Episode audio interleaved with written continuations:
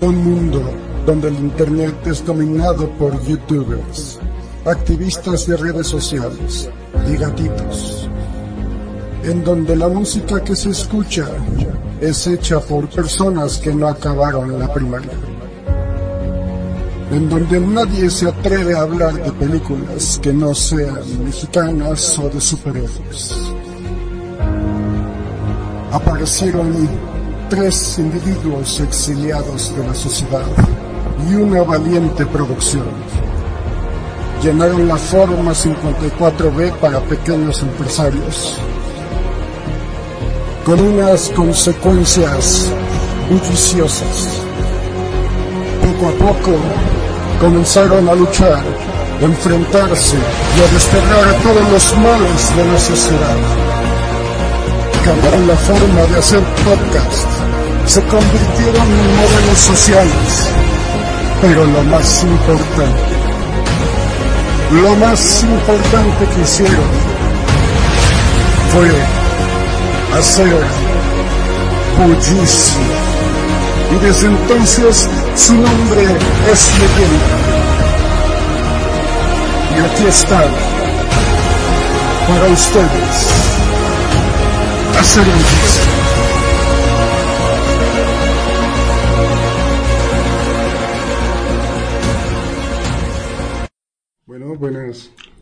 buenas, buenas noches. Bienvenidos todos a su muy gustado podcast Hacer Bullicio. Hacer bullicio. Hacer, Hacer bullicio. hacer bullicio.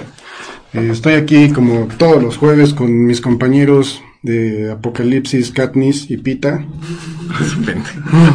es esto, esto. Hola, yo soy Katniss. Eh, ¿Cómo era? Sí. Y, Katniss Evergreen. ¿Y cómo era su chiflido de así como de sale la banda, güey? No sé, es algo como de la colonia Doctores, güey, una madre así. Ándale, güey. Como de la resurrección acá. Un pedo así, güey. Algo así, ¿no? Algo así. O inserte este nombre de colonia, de barrio Bravo, ¿no? Sí. Inserte el nombre de su barrio bra- bravo local, por Sí, favor. güey. ¿Y cómo les ha ido sobreviviendo? Pues bien, pues ya sabes cómo es, este, luchando por los recursos, este, obedeciendo un gobierno totalitario, ya sabes. Cuando, cuando, es como ahorita que acaba de empezar una nueva, esta nueva pandemia, ¿no? Que nos está tocando y toda la pinche gente se volcó hacia el súper la semana pasada con, como dice el señor Burns, eh, este, busque ventaja, buscaré ventaja y, a- y acapare. Exactamente. Algo así, ¿no? Entonces, pues. Sí, ahora que finalmente nos estamos transformando en Venezuela, al parecer. Sí, yo creo Ah, ok, que sí, ahora. Ok, vaya. ¿No? Eh, pues eso es el tipo de cosas que, que, que suceden en el futuro que... Pues es que es después del año 2000. ¿no? Sí, sí, Sí. efectivamente. ¿no? Llegó así, el... así es la vida después del año 2000, ¿no? O sea, los recursos escasean, Ujú. este, los animales mueren, Ajá. calentamiento global, Los animales mueren o aprenden a conducir vehículos y tenemos que luchar contra ellos. calentamiento Sí, global, incendios en Australia, la gente ya no mea en excusados. Sí. Hay incendios en California, ¿no? Claro.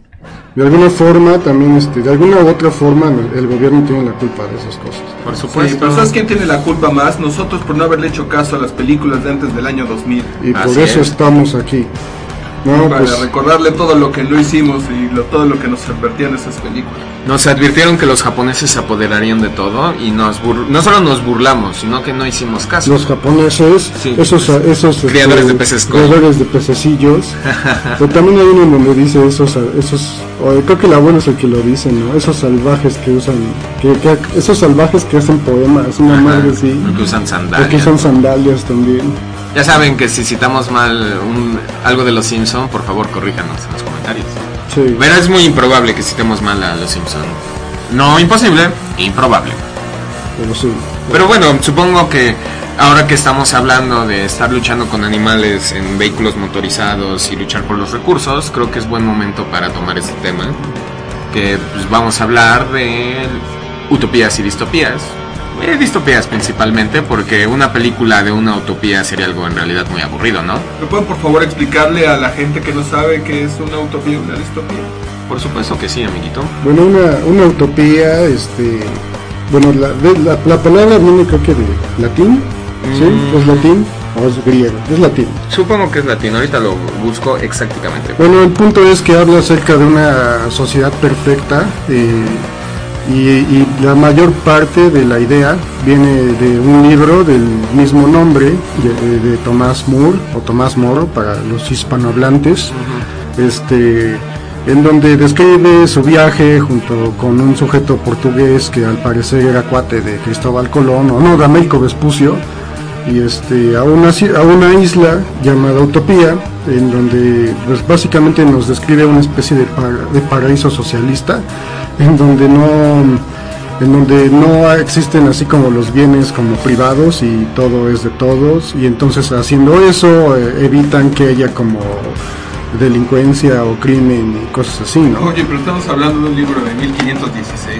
Así es, eso es lo interesante de eso, este que es un libro de 1516 que tiene, bueno, plantea varias cosas interesantes, pero bueno, el hecho, creo que el hecho de que se llame utopía, creo que quiere decir algo acerca como de algún lugar que no existe Aquí o está algo la así. etimología. Dice que viene del griego o y no eh, topos, supongo, Lugar. no sé, eh, que significa no lugar O o, sea, no hay tal lugar, Ajá. refiriéndose a que pues no es posible que exista. Sí, bueno, o sea, porque sí, no es posible que exista, digamos, un lugar así, y, y en vez de ser así una especie como de propuesta, eh, pues para los gobiernos o algo así, es más bien una especie de crítica, porque bueno, Tomás Moore fue una persona, eh, pues más o menos acaudalada y más o menos de sociedad dentro de don- donde vivía, en, en el Reino Unido, y entonces tuvo como contacto con la, como con la, lo que es la, la corte, la, la- la corte y pues a la vez tuvo acceso a conocer cómo se manejaban otras cortes europeas de su tiempo.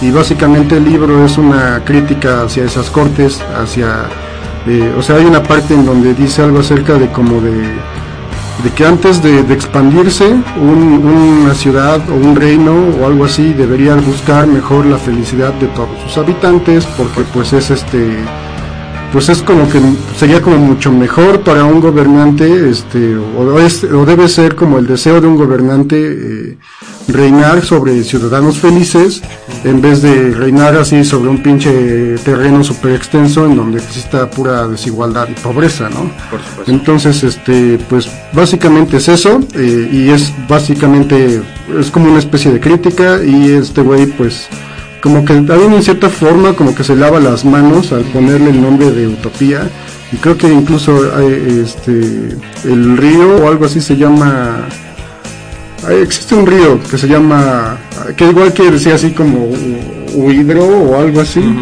y in- incluso el, el- el término que se le concede al, al gobernante este también aquí algo acerca como de que no existe. Y es muy interesante porque eh, dice que por ejemplo el- hay una pinche democracia total en, en ese lugar Eh, si bien existe un soberano ese soberano es elegido por este el pueblo que a su vez este como se divide en familias el lugar cada familia elige así como a- a su representante, ¿no? Y en base a esos representantes después es el resto del pueblo que vota por este güey, ¿no? Claro. Y pues incluso existe como una democracia post elecciones porque pues como debería de ser, eh, si pues el güey que elegiste no está cumpliendo con lo que tenía que hacer, Le cortas lo mandas cabeza. a la verga, ¿no? No sé si lo cortes, le cortes la cabeza, pero lo- Tal vez le mandas a la verga. Pues mínimo de- lo de fenestras, ¿no? Sí, Sí, defenestrar es una palabra muy bonita, la verdad me gusta mucho. Sí, de hecho Porque existe- quiere decir aventar por la ventana, ¿no? Este, está este Es suceso de la defenestración de, de Praga o algo así, ¿no? Sí existe. Sí, creo que sí, Eh, pero pues, sí, es, es gracioso. A ver. Y hay un superhéroe sí. llamado el defenestrador. No, y además está chido porque, o sea, antes, eh, antes de que se inventara la guillotina y se le cortara la cabeza a los gobernantes, lo que la gente hacía era aventarlos por la ventana. Pues aquí Todos lo que aquí lo que le pasó después a nuestro querido Tomás Moro fue que lo decapitó el mismísimo Enrique VIII Mm, Mm. por su porque era este pro Roma, así Claro. como como Guy de Fawkes, que también hablaremos de él más adelante. por supuesto. Este era pro Roma y Pero pues qué cagado, ¿no? Porque, cabeza. porque este, este, el rey Quique, el rey Quique 8, Y que Y del el ocho. del 8. o sea, e- era su traductor, ¿no? Ahora a ver quién le, quién, quién le traducía las cosas, ¿no? Ya nunca se va a poder terminar de Efectivamente. este Tomás Moro. Pero pues mira, son ideas bastante, este, eh, buena onda para hacer, para hacer de un santo, ¿no? Santo Por Tomás supuesto. Moro. Y pues está, está bien, ¿no? Digo, Bueno, entonces básicamente una utopía nos describe una sociedad este, imaginaria en donde todo funciona bien. Que si no me equivoco es lo que pues todos los bots de, ¿cómo se llama? Que ex- existen en internet dicen del gobierno de Felipe Calderón.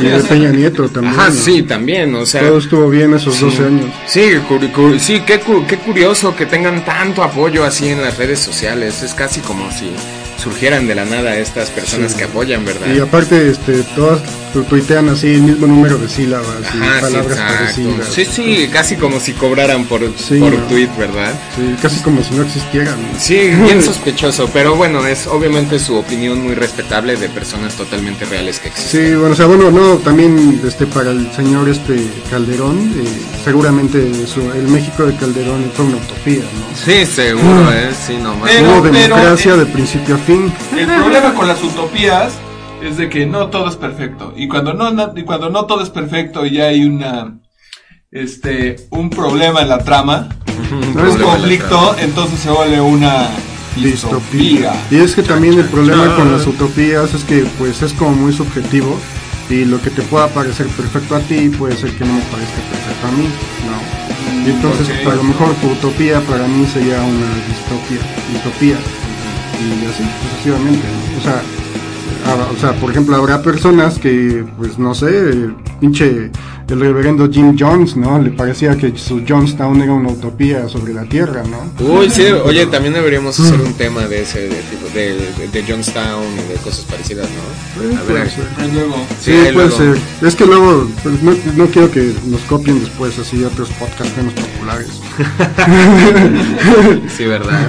Sí. Que gracias a, que gracias a ustedes llegamos al número uno de reproducciones en China, curiosamente, Ay. y gracias este Shishe, este público Y chino. es que, y eh, bueno, o sea, desafortunadamente no cuenta el que hayamos sido los más reproducidos en China para los Spotify Awards. Pero pues Bueno. yo creo que tiene más valor eso, ¿no? O sea, esos güeyes no saben puta madre estamos hablando y aún así le ponen play. y claro. escuchan las dos horas, ¿no? pues es que la gente no sabe de qué puta madre hablan reggaetoneros, ejemplo. Y aún así le ponen play. Pero bueno, mira, aquí en los comentarios el amigo Máximos García nos dice que Fenster y Fenetre en alemán y Francia es ventana. Entonces, por eso de fenestrar significa arrojar por la ventana, gracias. Creo que se escucha más chingón en esos idiomas, ¿no? Sí, sí, definitivamente.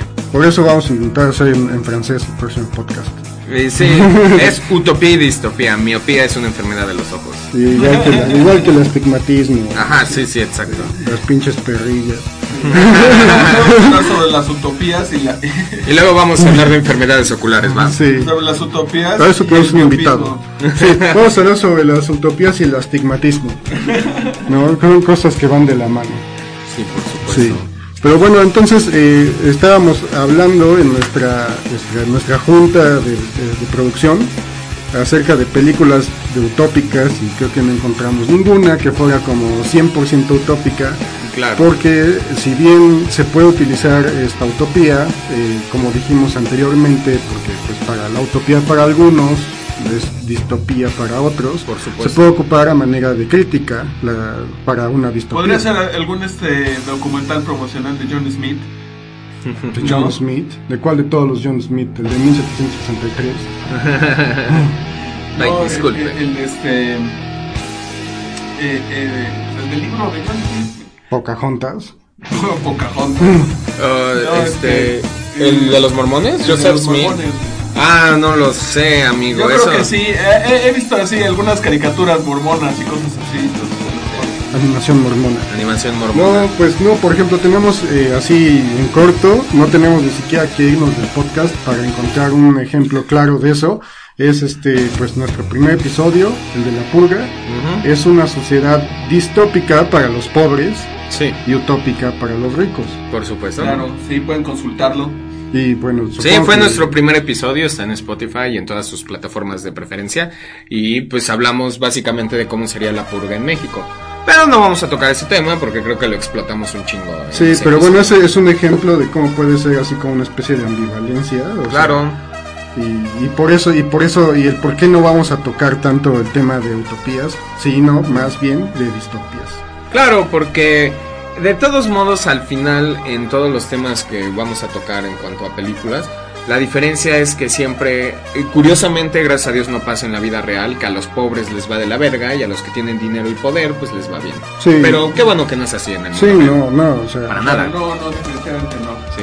No, Y si te fijas en, en gran, gran parte de, de, de las películas que vamos a mencionar, Vamos a. existe, eh, existe esa, eh, esa diferencia, ¿no? Entre en que a los ricos les va así bien chingón y a los pobres les va de la verga. O sea, es así como... Muy de Hollywood, o sea, es Sí, co- claro, cosas que ¿no? no pasan. Sí. Sí, güey. Claro que no pasa, que cosas que no pasan cruzando el río Toyac. Sí, güey. Pero bueno, entonces vamos a, así como a... Vamos a brincar hacia, hacia como el tema que nos compete. Sí, bueno, es que también hay una gran tradición acerca de este género en lo que es el mundo literario. Ujú, por supuesto. Y, y muchas de esas obras se han visto este, adaptadas. eh, sobre todo las, las, creo que sobre todo la- las películas viejas, eh, como 1984. Hecha en el año de 1984 Este, con el como fabuloso John Hurt.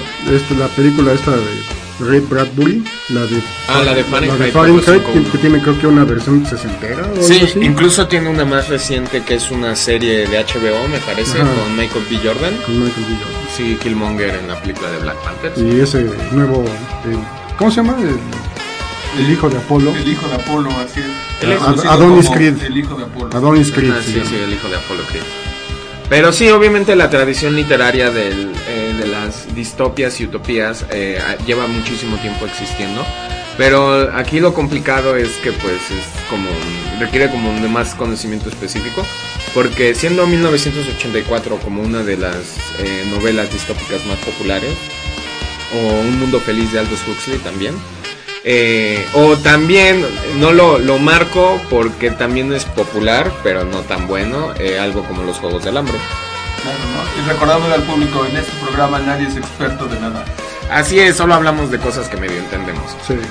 ya saben. Eh, entonces cualquiera puede venir a hacerlo, solo vengan aquí a Bunker Studios y paguen dinero.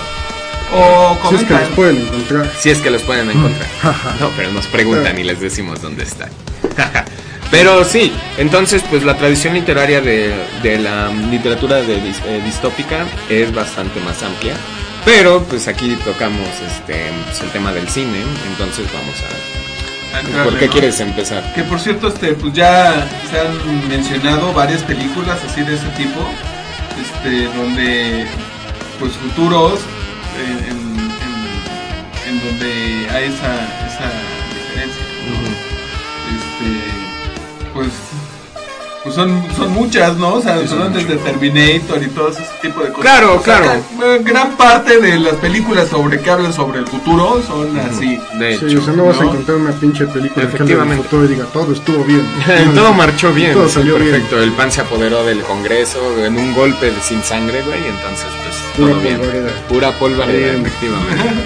Pero bueno, ahora que tenemos aquí atrás una imagen del, del agradable Gran Hermano, entonces pues este 1984 es una novela de George Orwell que también en 1984 tuvo su adaptación al cine, que nos habla de un futuro en el que eh, los países se juntaron en Oceanía, bloques como continentales. Ajá, eh, Oceanía, Eurasia y no me acuerdo cuál es el otro. Si alguien en los comentarios se acuerda, por favor, refresquenme. Sí, pues que el pedo es entre Oceanía y Eurasia. Claro, y esta es la novela que me parece que es con del Serbia. 54, de la novela.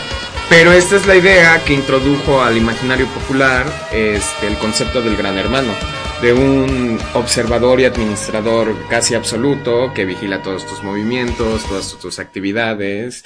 Y nos habla del, del hombre pequeño en esta sociedad que es aplastado por eh, la fuerza de como de la sociedad este pero de la sociedad como fuerza política en lugar de como un conjunto de individuos es más como de, de las instituciones eh, el tema que maneja eh, 1984 Claro que sí, es como, como Sting en, en la canción de, de Every Step You Take. Every breath you sí ándale el gran hermano es básicamente el acosador de Every, Every Breath You Take Ándale. sí nada más que es, este ¿no? te domina más y te regala chocolate y agujetas y le debes agradecer de Y rodillas tiene, Claro, ¿no? tiene, te da esa madre de, diaria que se llama ¿qué? La- El minuto del odio. El minuto, un minuto ya más. No, es un Ponen minuto. una pinche película así donde te salen así todos los habitantes de Eurasia y tienes que mostrar odio. Sí, hacia, tiene. hacia esos güeyes. Y es difícil no dejarte absorber por la marejada de odio de cientos o miles de personas que te rodean. Sí, Y nada más un dato curioso, pues 1984 fue escrita en 1948. Ah, sí, con 48, gracias. Sí. Ah, es un gran libro y la película, si no me equivoco, está en Netflix. eh, Netflix patrocinanos. Tatán. Pero este es muy buena y me parece una adaptación bastante este fiel de, de la novela. Sí, sí, también es una, no es una novela larga. No, en realidad es muy como que corta. Como 200 páginas. Ajá, mucho. dependiendo de la edición, creo que a lo mucho una de 300. Depende del tamaño de la letra. Sí, ¿no? sí, sí, exactamente. Y, y así de pinches palabras todas rebuscadas. ¿no? Claro, porque hay como esta dinámica en la este hay toda esta dinámica en la novela que manejan el neolenguaje y es como es como uno de los primeros em, no sé si registros o al menos ideas que se tiene de la programación neurolingüística que a través de controlar el idioma eres capaz de, de moldear las ideas que la gente puede o no tener. Y es, y es una idea bastante interesante. Sí, una sí. perversión de la Sí. evolución natural del La idioma. lingüística es bastante. Pero la, la, original, ¿no? No la mamada esa de me merezco abundancia y cosas así, ¿no? No, no, no, No, esa no, no. no, o sea, la programación neurolingüística aprieta botones en tu Sí, subconsciente. eso, o sea, ya sé, güey, pero el punto es que, bueno, yo cuando estudié tuve como dos, este, formas de programación neurolingüística, una que es la correcta y la otra que es la, la, la que ¿La es, diabólica? Sí, la- sí, es esta de, pues piensa positivamente y todo te va a salir bien. El universo y responderá. Pendejadas de ese tipo, Bullshit. eso no es programación neurolingüística, eso no es psicología, y Es tampoco es... pensamiento positivo que es tan útil como el pensamiento Piensa positivo. positivamente, chico migraña. ¿eh? Bueno, a ver, ¿qué otra? Bueno, Sí. nada más este para cerrar con 1984, ustedes pueden ver una sinopsis más o menos este correcta de lo que es en cuando Homero viaja en el tiempo. En el Donde- episodio donde Flanders es el amo indiscutible del Indiscutible universo. del universo. Eh, sí, eso es 1984 y está basado en Básicamente. 1984. Ok. ¿Fahrenheit tiene película?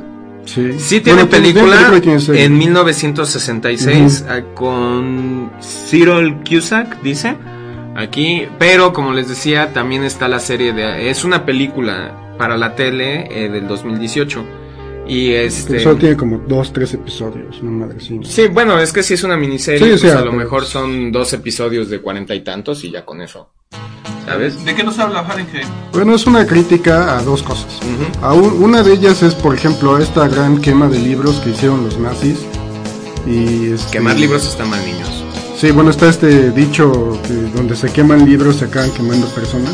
Ujú. Y bueno, también es una crítica hacia esta doctrina del macartismo, de este senador de apellido McCarthy que se, que se quería como censurar pues muchas cosas, en su mayoría pues este pues, prensa escrita y cosas así, pues porque no podías hablar mal del gobierno de los Estados Unidos de ese entonces. Y pues es básicamente eso, es un mundo en donde creo que ya no existen los incendios. Este, Porque ahora los bomberos se encargan de provocar los incendios, ¿no? De quemando detenerlos. cosas prohibidas Quemando que cosas pues prohibidas. el gobierno no quiere que las leas porque ah, si te, porque si las lees te puede salir como de el esquema de control que han preparado ellos para su población. Claro, en realidad mucho del... eh, y esto es porque Fahrenheit es un libro ya bastante viejo de Ray Bradbury. Entonces mucho nos habla de algo que ya estamos viviendo ahora, de la este, sobreexposición al material que recibe la gente, ¿sabes? Todo el tiempo la gente en el libro de Fahrenheit, en la película y en la serie también obviamente, todo el tiempo tienen audífonos, todo el tiempo tienen pantallas que constantemente los están alimentando de información eh, vana, por así decirlo, para que evitar que la población se preocupe de temas más importantes. Sí, es así como, Mm, así sí, como sí, de, sí. No sé este, cómo a qué me suena. Sí, Este, como ve- el ve- advenimiento de los reality shows. Ve estas, ve, ve fotos de celebridades antes y ahora. La 8 no la podrás creer. Sí, sí, Pero bueno, Sí, ¿no? Como los Spotify Awards. como los Spotify Awards y ese Bueno. tipo de cosas, ¿no? Sí. entonces, Entonces, este, pero ¿sabes qué? Este, bueno, antes quería preguntarles a qué se supo, ok, hay dos teorías importantes. Y, pero ninguna de las dos está como eh, en O toda sea, la razón. ¿cuál es? No, Ok. Una de las teorías dice que 451 es el nivel de combustión máximo que alcanza el papel cuando se quema, Sobre todo en Fahrenheit. sobre todo en, en grados Fahrenheit, sí. Pero creo que eso no es del todo acertado, ¿sabes? O sea, me parece que no es del todo acertado. La otra eh, cuenta la historia de que es un número este al azar que eligió Ray Bradbury para este ¿cómo se llama? para la novela. Eh, ahorita lo voy para a darle confirmar más. para darle así como más este como más punch así como Blink 182 o Green Day 75 no ¿Sabes qué? Esa, este, me recuerda mucho a la película de Equilibrium del 2002 con Christian Bale con, Con Batman. con Don Christian Bale, así es.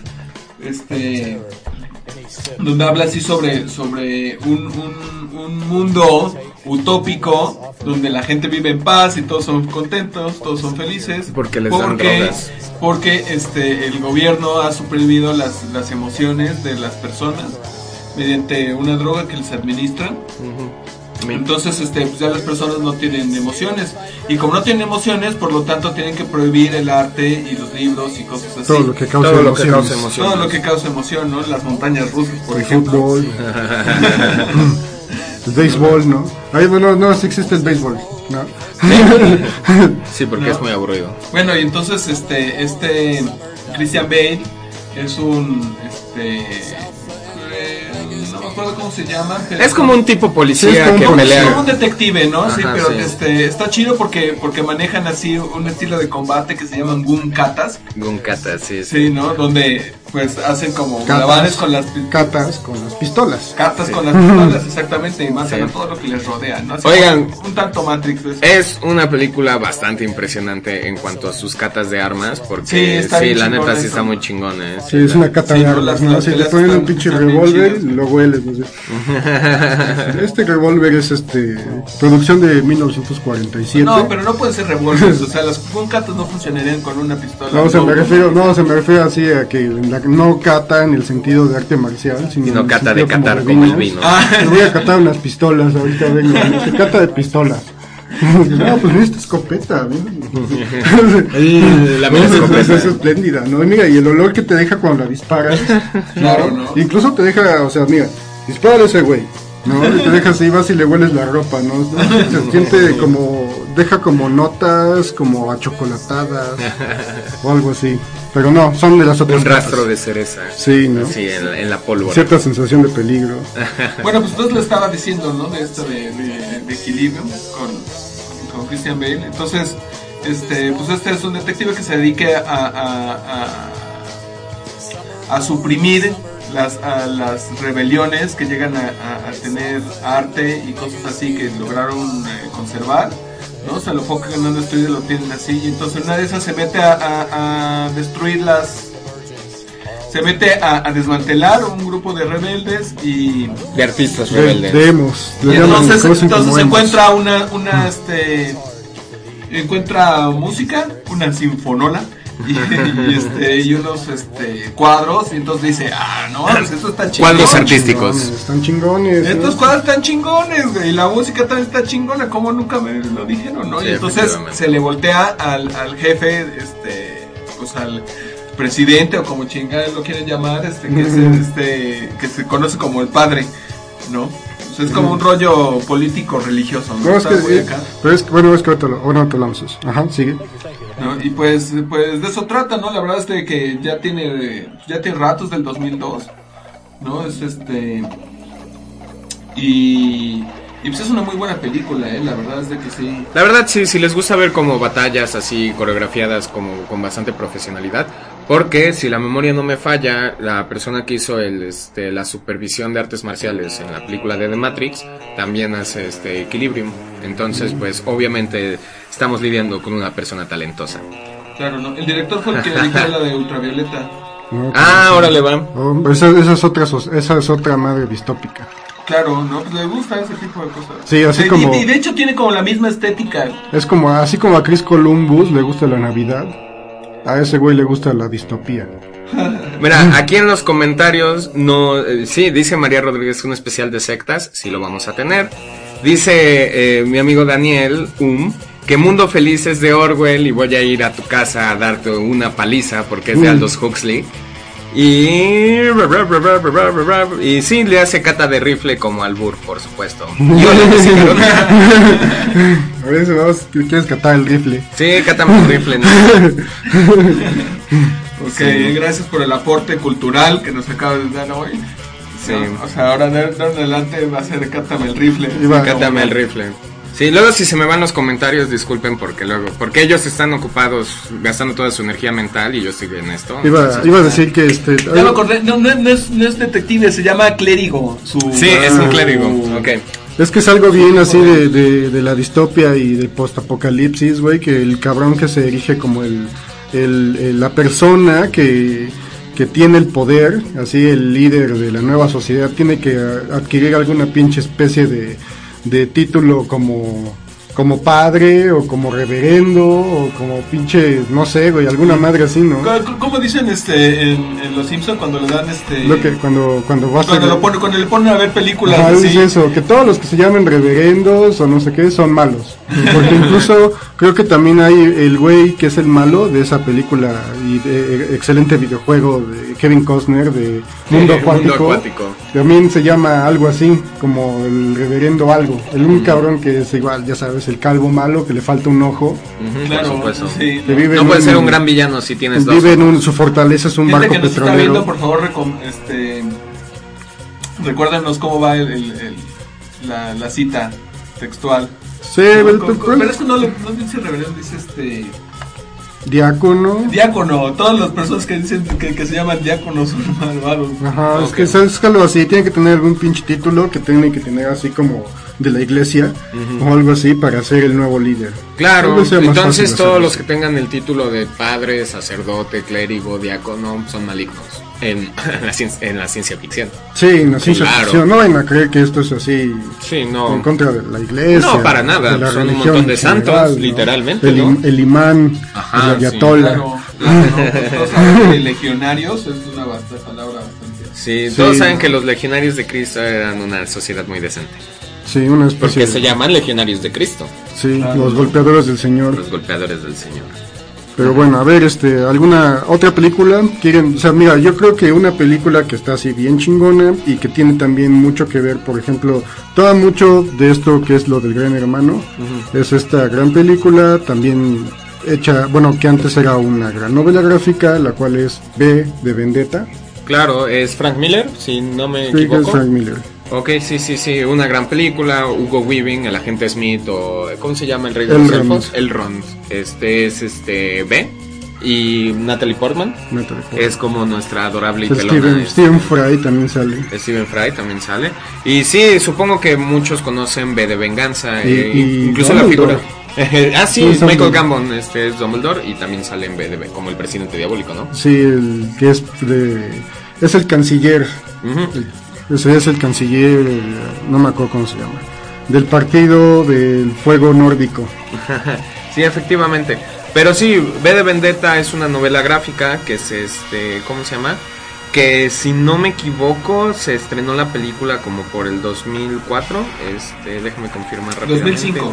El 2005, gracias Manolo. Pero aquí en México se estrenó el 17 de marzo de 2006. Ok. Y Y para por si tenías la duda. ¿no? Gracias, amigo. Hola, Clau Clau, ¿cómo estás? Y sí, entonces, este, bueno, muchos conocen la máscara de Guy Fawkes porque es como lo que muchos relacionan con toda la idea como del anarquismo. Anonymous. Este, y Anonymous, exactamente, y nos habla de este futuro en el que Londres, un estado conocido por siempre llevar cultura hacia partes del mundo que en realidad no lo piden ni lo quieren.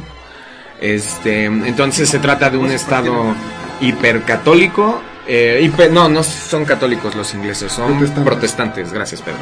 Este, hiperprotestante en el que el Estado se ha convertido como en el gran papi así de todas las personas.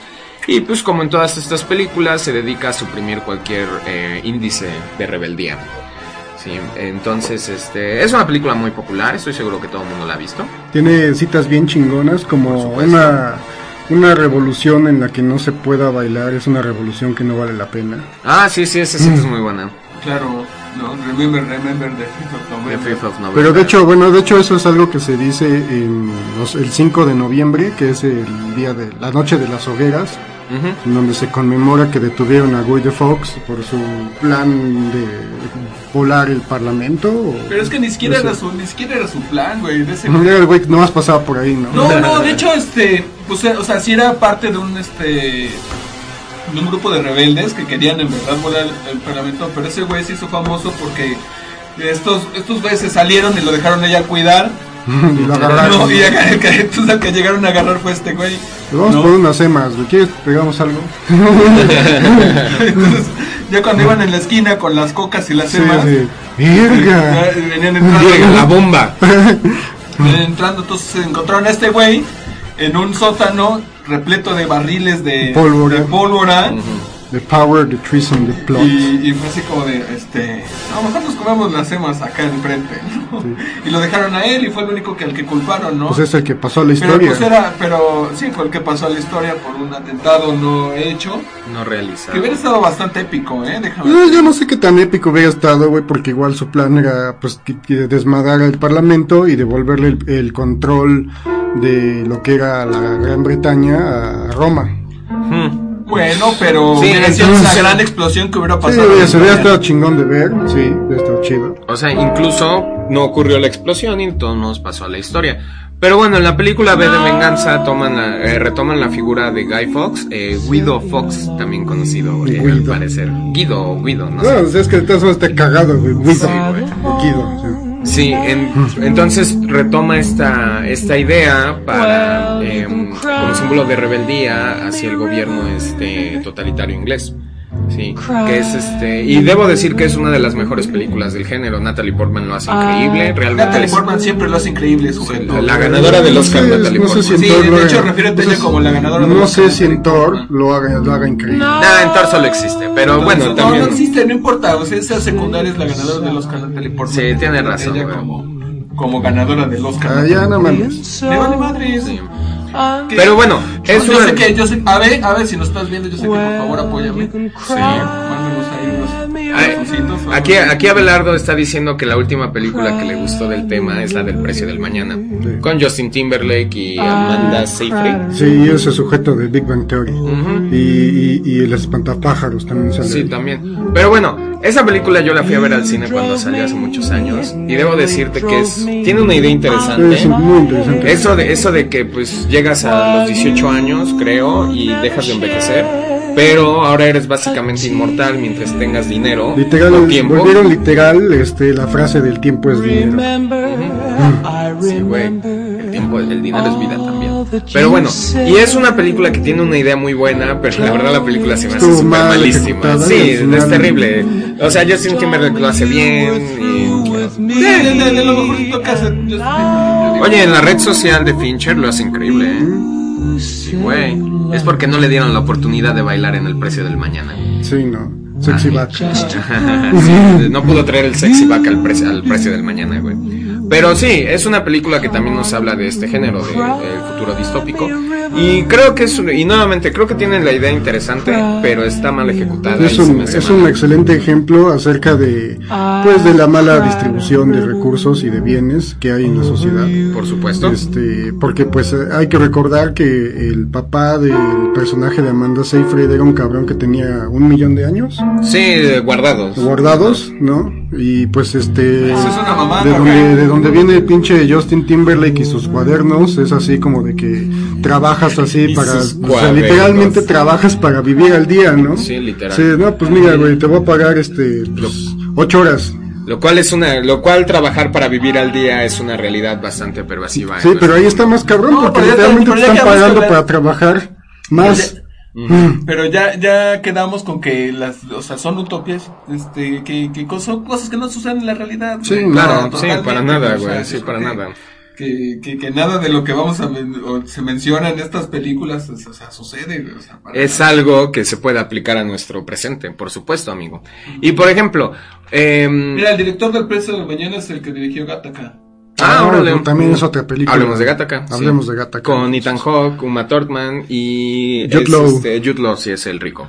Sí, es una película en la que en el futuro eh, tu destino está definido por la calidad de tu ADN. Y, una entonces- vez más puedes acceder a un ADN más chingón mientras más dinero tengas. Por supuesto. Cosa que no poco pasa en la realidad. Lo cual también es como una especie de pinche círculo vicioso, porque pues si tus papás tenían dinero, cuando se empezó a hacer este pedo de los experimentos, este, eh, para crear niños perfectos, entonces pues eh, significa que tú vas a salir perfecto, lo que significa que puedes acceder a mejores trabajos, a mayores recursos para poder engendrar más niños perfectos y así sucesivamente. Eso Efectivamente. no pasa por tener los ojos azules hoy en día. Para No, nada no, o apellido no. extranjero. Sí. Sí.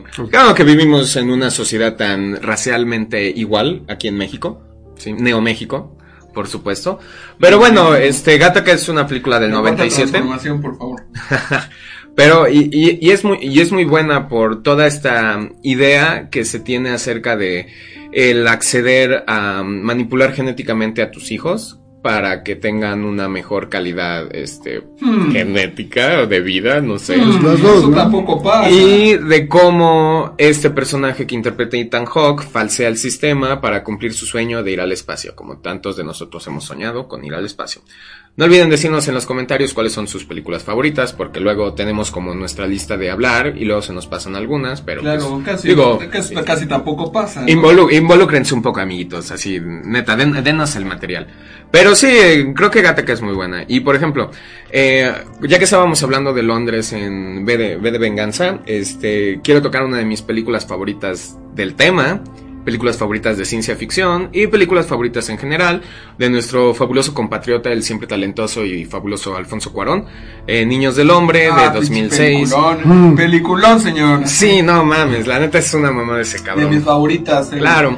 Pero bueno, en Niños del Hombre nos describen un futuro en el 2027 en el que la humanidad dejó de reproducirse, dejó de ser capaz de tener hijos. Pues más bien, es- llegó un punto en el que la gente ya no se embarazaba. Ajá, sí, exacto. Ya. No dudo que hayan intentado seguir reproduciéndose porque me informan que tratar de reproducirse es Sí, divertido. creo que sí dicen que es divertido. sí, pero entonces la película nos habla de cómo Londres se ha convertido en un estado hiperpolicíaco en el que los extranjeros son encerrados como animales en jaulas. No, lo que pasa es de que, de que Londres ya es, es como el único estado que funciona alrededor del mundo, ¿no? O sea, Sí, lo el cercaron, único que no colapsó lo totalmente. cercaron y están, este, o sea, por eso los extranjeros los encierran, porque son, este, porque llegan un chingo de, de inmigrantes a buscar, este, eh, su, El sueño, el sueño británico. su London Dream, Sí, el Por British. British Dream. British Dream. ¿no? El British Bueno, también qué bueno que eso no pasa, ¿no? Sí, por supuesto, güey. Ni allí ni en Estados Unidos, güey. Sí, o en cosas del primer mundo, ¿no? Por supuesto. Pero sí, entonces No, en esta muy película com- o sea, ya llevan como 18 años, 20 años que no, este, que no nacen. que no nacen. De hecho, dicen que la, que, que la persona más joven del mundo se acaba de morir, ¿no? Una cosa Ajá, así. así empieza. Está el personaje que interpreta a Clive Owen, este, en una cafete, en un Starbucks cafetería inglesa, en donde reciben la noticia de que Baby Gus, el, la persona más joven que nació en el mundo, eh, murió por, creo que lo asaltaron o tuvo una bronca en un bar, una cosa así. Y, y de hecho la película empieza con una de mis escenas favoritas de todos los tiempos, un hermoso plano secuencia en el que sale Clive Owen de la cafetería y estalla una bomba. Para los que no saben, un plano secuencia es una en- eh, es una eh, toma ininterrumpida de este que es una de las marcas más este claras del cine de Alfonso Cuarón. Eh, las tomas como este, en 1917. así es efectivamente. Eh, pero como- eso fue O como en digitalmente. Kill Bill también. Eh, no, No, pero en su momento tuvo la plano secuencia más largo de, de la historia del que es la escena del carro. La escena del carro, así es, Por ¿no? supuesto. Pero sí, entonces la película nos habla de cómo este, de cómo este sujeto que ya está mm, cansado de la vida, apático con todo lo que le rodea, porque esa es la idea de la película, que la gente ha perdido la iniciativa de vivir porque ya no hay futuro para ellos. Que o sea, eso tampoco pasa, ¿no? Sí, pues totalmente no pasa. Entonces resulta que nuestro personaje Clive Owen se encuentra esta adorable chica inmigrante africana que es la primera persona embarazada en más de veintitantos años y de cómo trata de escapar de hordas de fanáticos, de gente que la quiere estudiar y matar, porque obviamente carga al primer bebé del, de un mundo nuevo. Y y nos habla de, pues, de todos los problemas que tiene este güey al tratar de mm, ayudarla, eh, de cómo retoma su preocupación por otros. Y tiene y de verdad o sea Alfonso Cuarón es uno de mis cineastas favoritos. Tiene un talento increíble así para el- en el cómo ordena sus tomas, aunque su director de fotografía, eh, si no me equivoco en esta película, como siempre es el Chivo Lubeski, que es el que cuida todos los detalles de escena, como cuando toman, como cuando están cenando frente a un Picasso, es también esa, también es, es una escena bastante padre. Pero sí, o sea, la verdad, Niños del Hombre, si no la han visto, esa definitivamente sí está en Netflix, esa la acabo de ver hace no más de dos o tres meses en Netflix. Y es una de las mejores películas del tema, porque nos retrata como lo gris, lo apagado que es el espíritu humano en este mundo y se refleja muy bien en, el- en Pero la escenografía. chingoncísimo en todo sentido, hasta la música. Hasta, Ah, sí, no, hasta se ve que le copiaron para No, hacer las sofos. es, es la de este. Ajá, ajá. ¿Sí? eh, 21st Century Schizoid Man. Ujú. Ah, sí, sí. No, pues, de un los saludo fabulosos- a Chucho si nos estás viendo. Sí, de los fabulosos King Crimson, que siempre he tenido con el amigo Chucho la discusión de que me gusta más King Crimson que Pink Floyd, pero bueno, eso ya es como mi, mi propio... sí fue de. Sí, sí, sí, claro, casi, en casi todas sus películas, nomás en Roma no, porque en esa lo hizo él mismo. Sí, él mismo hizo su, su fotografía, su edición, este, llevaba el Pero cartel. seguramente se estaba whatsappeando con él mientras Sí, seguro, eso. sí. Pero sí, definitivamente Niños del Hombre, en mi libro, 5 de 5 estrellas. Así, sin El pedo. gran zapato. Eh, Sí. eh, definitivamente un gran zapato. Y además este, eh, sale la Strawberry Cough, ¿no? Que es una, una mota que cuando la fumas y tosas te sabe a fresa. güey. Solo cuando toses. Solo cuando toses, sí, ese es el chiste, ¿no? Porque te dice, hasta te dice, tose, tose. Tósele, tósele para que te llegue Ah, el sí. Sabor bueno, a fresa. no sé, y hablando igual así de este, distopias este, británicas, no sé si hayan visto esta película reciente, igual donde sale Hugo Weaving, de Máquinas Mortales. Ah, claro, es de Peter Jackson, famoso por El Señor de los Anillos y por supuesto Meet the Feebles, que nadie conoce. Y Brain Dead. que nadie conoce también, pero famoso director del Señor de los Anillos. Y, e hizo esta película basada en, esa, eh, eh, en una novela YA de jóvenes adultos, eh, similar a Los Juegos del Hambre. Sí, es, es como, es algo que descubrí que se llama como distopia adolescente. Mm, claro, como Los Juegos del Hambre, Divergente, Maze este, Runner. Maze Runner, claro, por supuesto. Oye, la de Maze Runner la 1 me pareció bien interesante. Las otras están culares. Sí, pero sí, Máquinas Mortales fue del año pasado, eh, no le fue bien en taquilla, pero nos habla de un mundo en donde por alguna razón parece ser que fue más sencillo poner a toda la ciudad de Londres en un... Todas las camión ciudades así en pinches así moviéndose. Ajá, como en Monster. Trucks gigantes. Sí. Este, y, y la ciudad de Londres es una de las más grandes, se come a las otras. Sí, porque por obviamente sigue habiendo como guerras en Por donde se encuentran como las ciudades y este pues la ciudad que pierde se ve asimilada por la ciudad que gana. Eh, y bueno, creo que al final aquí el pedo es este el plan malévolo de Hugo Weaving para destruir una ciudad como asiática, porque esta ciudad no se mueve, es hicieron como una pinche muralla otra vez. Y entonces quieren quieren romperle la madre a eso porque pues al parecer este no quiere que se sepa que ya se puede volver a vivir en la tierra normal o algo así. No no entendí bien sus pinches este motivaciones Claro. o sea es así como de yo Buscaron el guion. pues, le quiero desmadrarle a estos güeyes porque sí no because fuck you that's why Because fuck you, that's- Porque esas cosas tampoco pasan, ¿no? Because fuck you. No, Sí, o sea, no voy a hacer la guerra una- pues nomás porque porque pues acabo de construir esta pinche arma bien chingona y a alguien se la tengo que disparar, ¿no? por Pues supuesto. claro, si no Sí. parece que construyes un arma bien chingona. Solo Nicolás Tesla tiene un rayo mortal que dice no lo voy a dar a nadie porque es un rayo mortal. Y eso es un nivel de decencia al que no muchos podemos aspirar. Solo Nikola Tesla y, y Arquímedes. Por supuesto, pero Nikola Tesla estaba enamorado de sus palomas y eso es bien extraño. Pero obviamente es uno de los grandes genios. Arquímedes es el, el rayo mortal, También ¿no? el rayo Sí. mortal. Sí, también Arquímedes tenía un rayo mortal. Sí. Ah, que este Solo que ese funcionaba con el sol y el de Tesla funciona con electricidad. Por supuesto. Pero también Tesla tenía una, este, un, una madre sísmica, ¿no? Sí, creo que sí.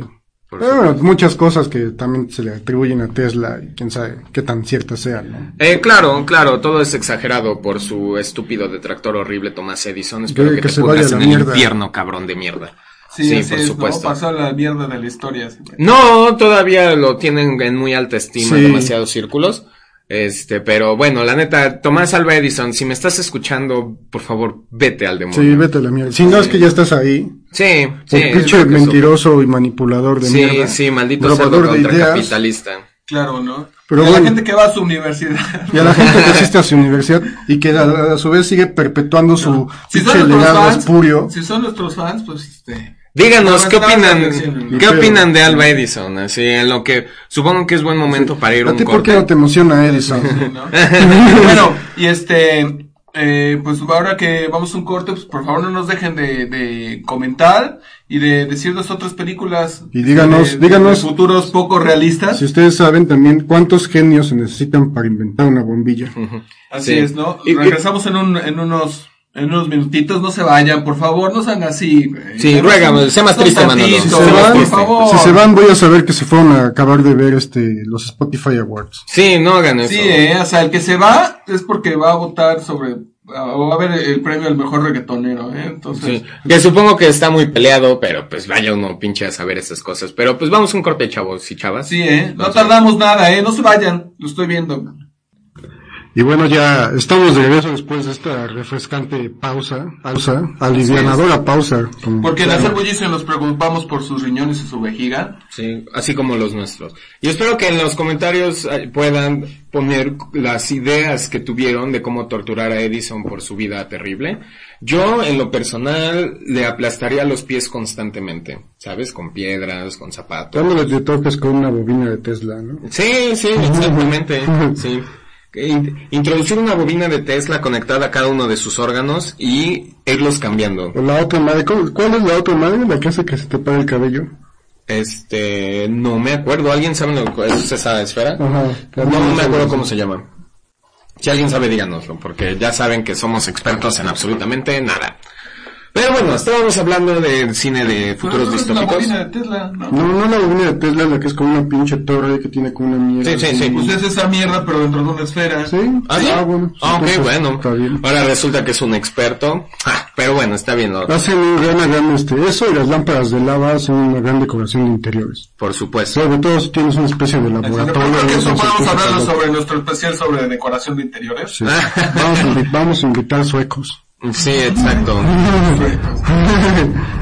Pero bueno, entonces, este, uh, ya sé, ya sé, yo quiero hablar de Mad Max. Tanto de las originales como del bueno, no es un remake, porque incluso es del mismo director, este. Sí, Ridley Scott. Eh, no, no es Ridley Scott, no, no es Ridley Scott, es este, George, este. Uh, ¿De, Mad Max. ¿Cómo se llama el director de Mad Max, Manuel? Este, ya lo estoy buscando. Eh, George Miller. Pero bueno, obviamente estoy seguro que todos han visto, aunque sea la más reciente de Mad Max, una de las más grandiosas películas de acción que he visto en toda la vida, que casi es cine de arte o de cine de autor así. Este, no, ni siquiera estuvo nominado. ¿A qué ganó? ¿Que Mad Max? ¿La nueva? No mames, no es cierto, güey. ¿Qué ganó? A ver, ¿qué ganó, güey? Ah, Technical Specs. Bueno, sí, hablen de Mad Max en lo que busco, pero estoy casi seguro que ni siquiera fue nominado, güey. Vas a ver que sí. Ya lo estoy buscando, está aquí. Bueno, está bien, entonces Mad Max nos habla de este futuro apocalíptico o presente apocalíptico. No es, no es fácil decirlo en donde las bombas nucleares efectivamente cayeron y todos nos vimos reducidos a un montón de salvajes en automóviles. No sé si, no sé si es referencia que hayan caído las bombas nucleares, pero sí, dicen no hay agua, Sí dicen de las bombas nucleares. No, o sea, más más el guerrero del, este, The Road Warrior se llama sí, el, el, Guerrero del Camino de, de 1979, pues es una película australiana de muy, muy bajo presupuesto. Muy. Fue hecho con 350 mil dólares australianos, ¿no? Que son como dólares, pero muy divertidos. con más canguros. ¿No? Este, y pues es la historia de un eh, policía, un patrullero que le mata a toda su familia. Y este, pues ya, o sea, como no es sociedad y todo eso, este, pues se dedica a sobrevivir y a ver qué, a ver qué hace, ¿no? O sea, es de las primeras películas que nos introducen un antihéroe. Claro. Es una sociedad básicamente de pepenadores, porque todos se sí, o sea, es que es la palabra, este... No, y de hecho, este, pues está, está basada mucho en, las que son producciones, ¿No llaman de vaqueros. Chatarreros? O algo así. Sí, es este... Sí tiene. Cómo. Eh, edición, eh, ganados, edición eh, cinematográfica, diseño de producción, eh, maquillaje, so- edición y mezcla de sonido. Espera, ¿Cuántos son? Seis, güey. Ajá, sí, perdón, no me quedé. No Está bien. Sí, sí, sí, admito que me equivoqué. Está bien, me equivoqué. Tírate un cerijillo, por favor. Pero bueno, Y nominada a Mejor Película, ¿eh? También, pero no ganó. película. pero no lo ganó, güey, pero o sea, para que una película de acción esté nominada a Mejor Película es porque te pases de ver. Güey, es que la neta sí está bien chingona. Y ya deja, o sea, ya deja de las actuaciones, ya deja de la dirección, tan solo ese sujeto tocando la guitarra en llamas. Sí, no, tiene, creo que en, su, en el DVD o en otra, en otra madre sacaron, sacaron este una especie como de complemento de lore de ese güey, ajá, de, de, de, quién era y por qué hacía eso. ¿Quién? El de la guitarra. guitarra. Ajá, qué buen pedo, güey. Sí. Bueno, entonces les sigo contando un poquito sobre Mad Max, ¿no? O sea, este... Bueno, eso fue de 1979. Y este, fue así como muy australiana, ¿no? O sea, de hecho, este, su, su director... Fue poquito menos australiano que Cocodrilo. Su- ah, sí, poqui- poquito menos australiano que Cocodrilo Dundee, ¿no? Este George Miller era, era un, era un médico, ¿no? Este que, que de hecho, pues la financió con su propio ahorro, se financió la película con sus propios medios. Como Almodóvar con su primera película. Así es. Y la grababa los fines de semana. Entonces, este, pues bueno, esta película tan australiana que este, que cuando salió en, en Estados Unidos la tuvieron que volver a doblar al inglés, Floral, Faunae. ¿no? Claro, porque el acento australiano es muy denso y es difícil de entender. No, y entonces pues, así como que no tuvo mucha recepción, pero a los de Warner les gustó y entonces en chinga, ¿no? Ya sabes cómo son. En chinga güey, se, se, se, se compraron los derechos y le dieron 10 veces más presupuesto, ¿no? Este, la Mad Max 2, Ya le medio. 1981, ya le tocaron 3 millones y medio, ¿no? Luego para Mad Max 3 fueron, este, 12 millones, 12 millones de dólares australianos. Seguimos con los dólares australianos. Así es, ¿no? Porque pues, Los piebrolas, solo son los piebrolas. Es con dinero, Y ya para para para la del 2015 creo que sí fueron como 350 millones. Ya son mil veces más, ¿no? Sí, no, o Pero sea, sigue siendo esos números, 350. Claro, ¿no? Pero además, ¿sabes qué? Lo que le hace chingona es de que, este, bueno, Max 1 fue tan de bajo presupuesto que los autos que dispararon eran del mismo doctor, del doctor. No estaba Este, comprometido las, con las, eso. las motos se las, este, se las prestaron. No todo lo que ves de cuero, nada es de cuero. Solamente un güey que puso su propia chamarra de cuero, todo de vinilo. Sí, ¿no? O sea, está así muy, muy bajo presupuesto. Pero también lo que lo hace chingón es de que son efectos especiales este, prácticos, ¿no? donde todas las explosiones, todos los coches, todos así como la de... O sea, solo tenemos una toma y vamos a grabarlo una vez. Y ¿no? aparte, pues seguramente se fueron a grabar los Esta es la escena más cara de la película. medio de Australia, güey. Sí, de hecho sí, ¿no? De- en, en, en la de Mad Max 2 hay una escena donde corretean un auto cisterna, ¿no? Que esa pinche escena estaba así tan cabrona y tan ruda que este que al doble que va manejando el camión le tuvieron que decir que, que tuviera 12 horas de ayuno por si chocaba, se lastimaba y tuvieran que operar.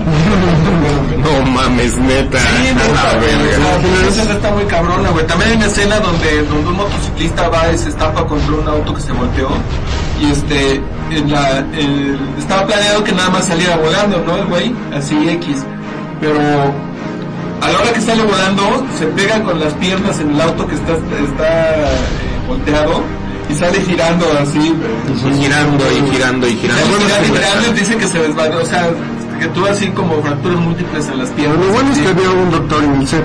Sí, sí, de hecho eso se nota en la película, güey, ¿no? En la, en la más nueva, que por cierto es el único, la única persona que sigue viva del cast original, el- Al George Miller. Immortan Joe.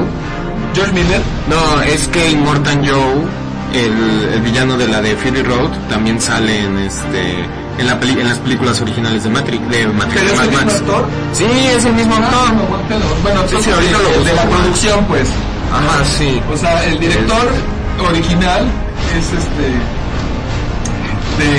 de es, es, es, es el mismo y se nota, ¿no? Porque de pronto mete cosas así como de como los accidentes en la carretera o por ejemplo las transfusiones de sangre y cosas así. sí, sí, sí. O sea, sí se llega a notar que es un Ah, que es un médico, ¿no?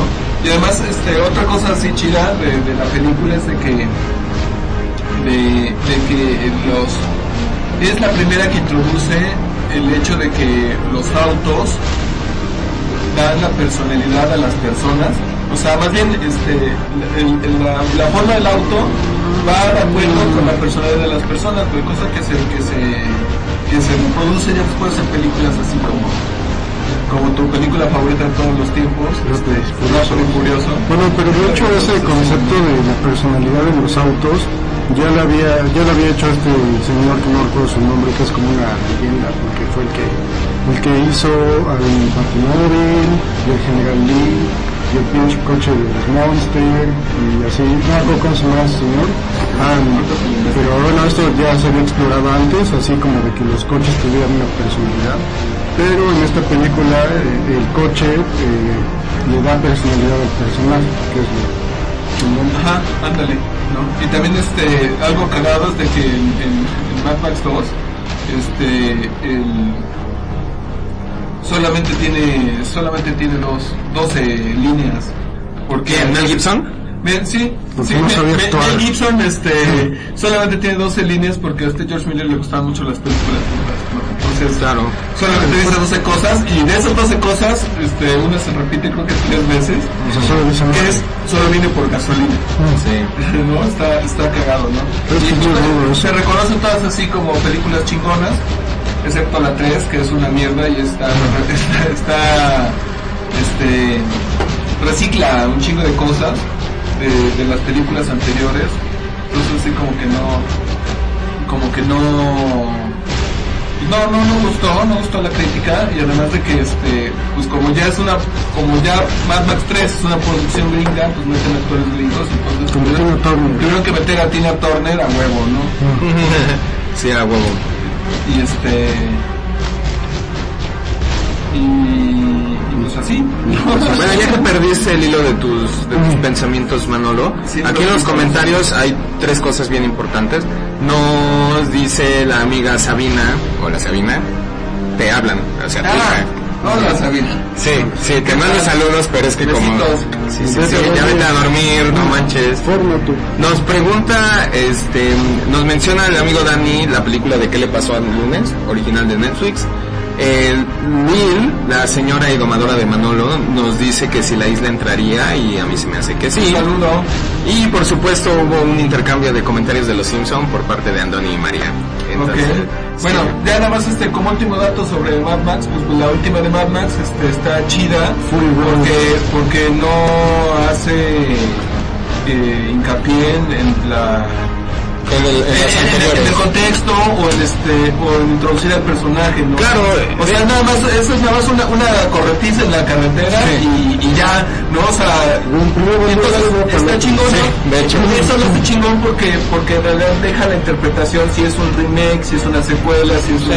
precuela. De hecho, No, precuela no puede ser porque No, no. porque es el mismo Max, porque es el mismo güey. Ah, ok. Eh, sí, es un recurso narrativo interesante el que nos presenta Mad Max, porque en realidad nunca te platican qué pasó, quiénes son, solo te ponen el mundo y pues es que es innecesario cuando ya ves así los pinches este carros lanzándose pendejadas, güey, y el discurso de Witness Me que es de las cosas más chingonas. I live, I die, I live again. No mames, ese güey es que era el actor de Skins, lo hace muy bien, eh. Claro, ¿no? O sea, imagínate, ¿no? O sea, qué tan chingón no tiene que estar Sí. este, armada esa película como para que no te presenten este, madres argumentales y aún así está nominada a mejor película, cabrón. ¿No? O sea, tienes que, que, que tener así una idea bastante bien, bien clara, bien armada, güey. Sí, pues es que no mames. O sea, Sí, ¿no? Y yo creo que por eso le llevó 30 años hacerla. güey. Claro, y fue un excelente producto, seguimos esperando una secuela, aunque también apreciaría que no lo hicieran porque ya Mad Max eh, Fury Road es una cosa increíble y a lo mejor una secuela es innecesaria, pero la verdad yo quiero ver más Y es que aparte era, era una época en donde, toda, donde todavía no existido tanta corrección política a la hora de hacer películas. Por supuesto, entonces, Entonces, pues, quién sabe ¿no? qué resultado podría haber este con respecto a, a eso, ¿no? Claro. Y nada más este, pues agregar este que, que dedico estos comentarios a todos los fans de, de Tom Hardy, ¿no? Que nos están viendo. Un chapalo. Un saludo. Sí, porque, oigan, qué sujeto tan atractivo es ese cabrón y qué excelente actor, me lleva la Sí, chingada. ¿eh? Ay, es tan carismático. Pues sí, es, ¿has visto? Oye, ¿ya viste Bronson? ¿Crees que está haciendo algo interesante ahora? Yo creo que sí. Tom Hardy seguramente. sí. Eh, luego le dedicamos un programa especial a Tom Hardy. Ujú. La verdad su carrera se me hace como de las cosas más Podemos ver interesantes. Los Oscars de Tom Hardy. sí, verdad, eso. ¿Todavía los tienen? Sí, ¿verdad? Sí, claro. Juegan, juegan, seguramente juegan un juego de rol con eso. Sí, seguramente, güey, pero shh, nos está No, escuchando no. Sabina, entonces no digas muchas cosas de eso. Ok. Mantengamos una línea de respeto. Vamos a mantenerlo un poco PG-13 en la medida de lo posible, amigos. Bueno, este... Pero, o bueno, en los comentarios nos, nos mencionó Dani la película de ¿Qué le pasó al lunes? Una película eh, original de Netflix. Me acabas de decir que le pasó algo lunes, ¿no? Ah, su, sí. tiene su mejor canción. En los, en los Spotify Awards nos informó nuestro corresponsal por Twitter, Pedro, que la canción Tusa de ¿quién es? Bueno, no me. No lo sé, este ganó la mejor canción de los lunes, o la canción que más se Eso le pasó a los. Entonces, eso es lo que le pasó al lunes. Bueno, pero la película de qué le pasó al lunes es una película europea, si la memoria no me falla. Es una europelícula. Europelícula, este, en la que nos habla un futuro en el que ya solo se te permite tener un solo hijo, como se vio en el caso del experimento social en China durante los, eh, bueno, ya saben. Muchos de esos, muchos de los, de los niños de ese experimento nos escuchan.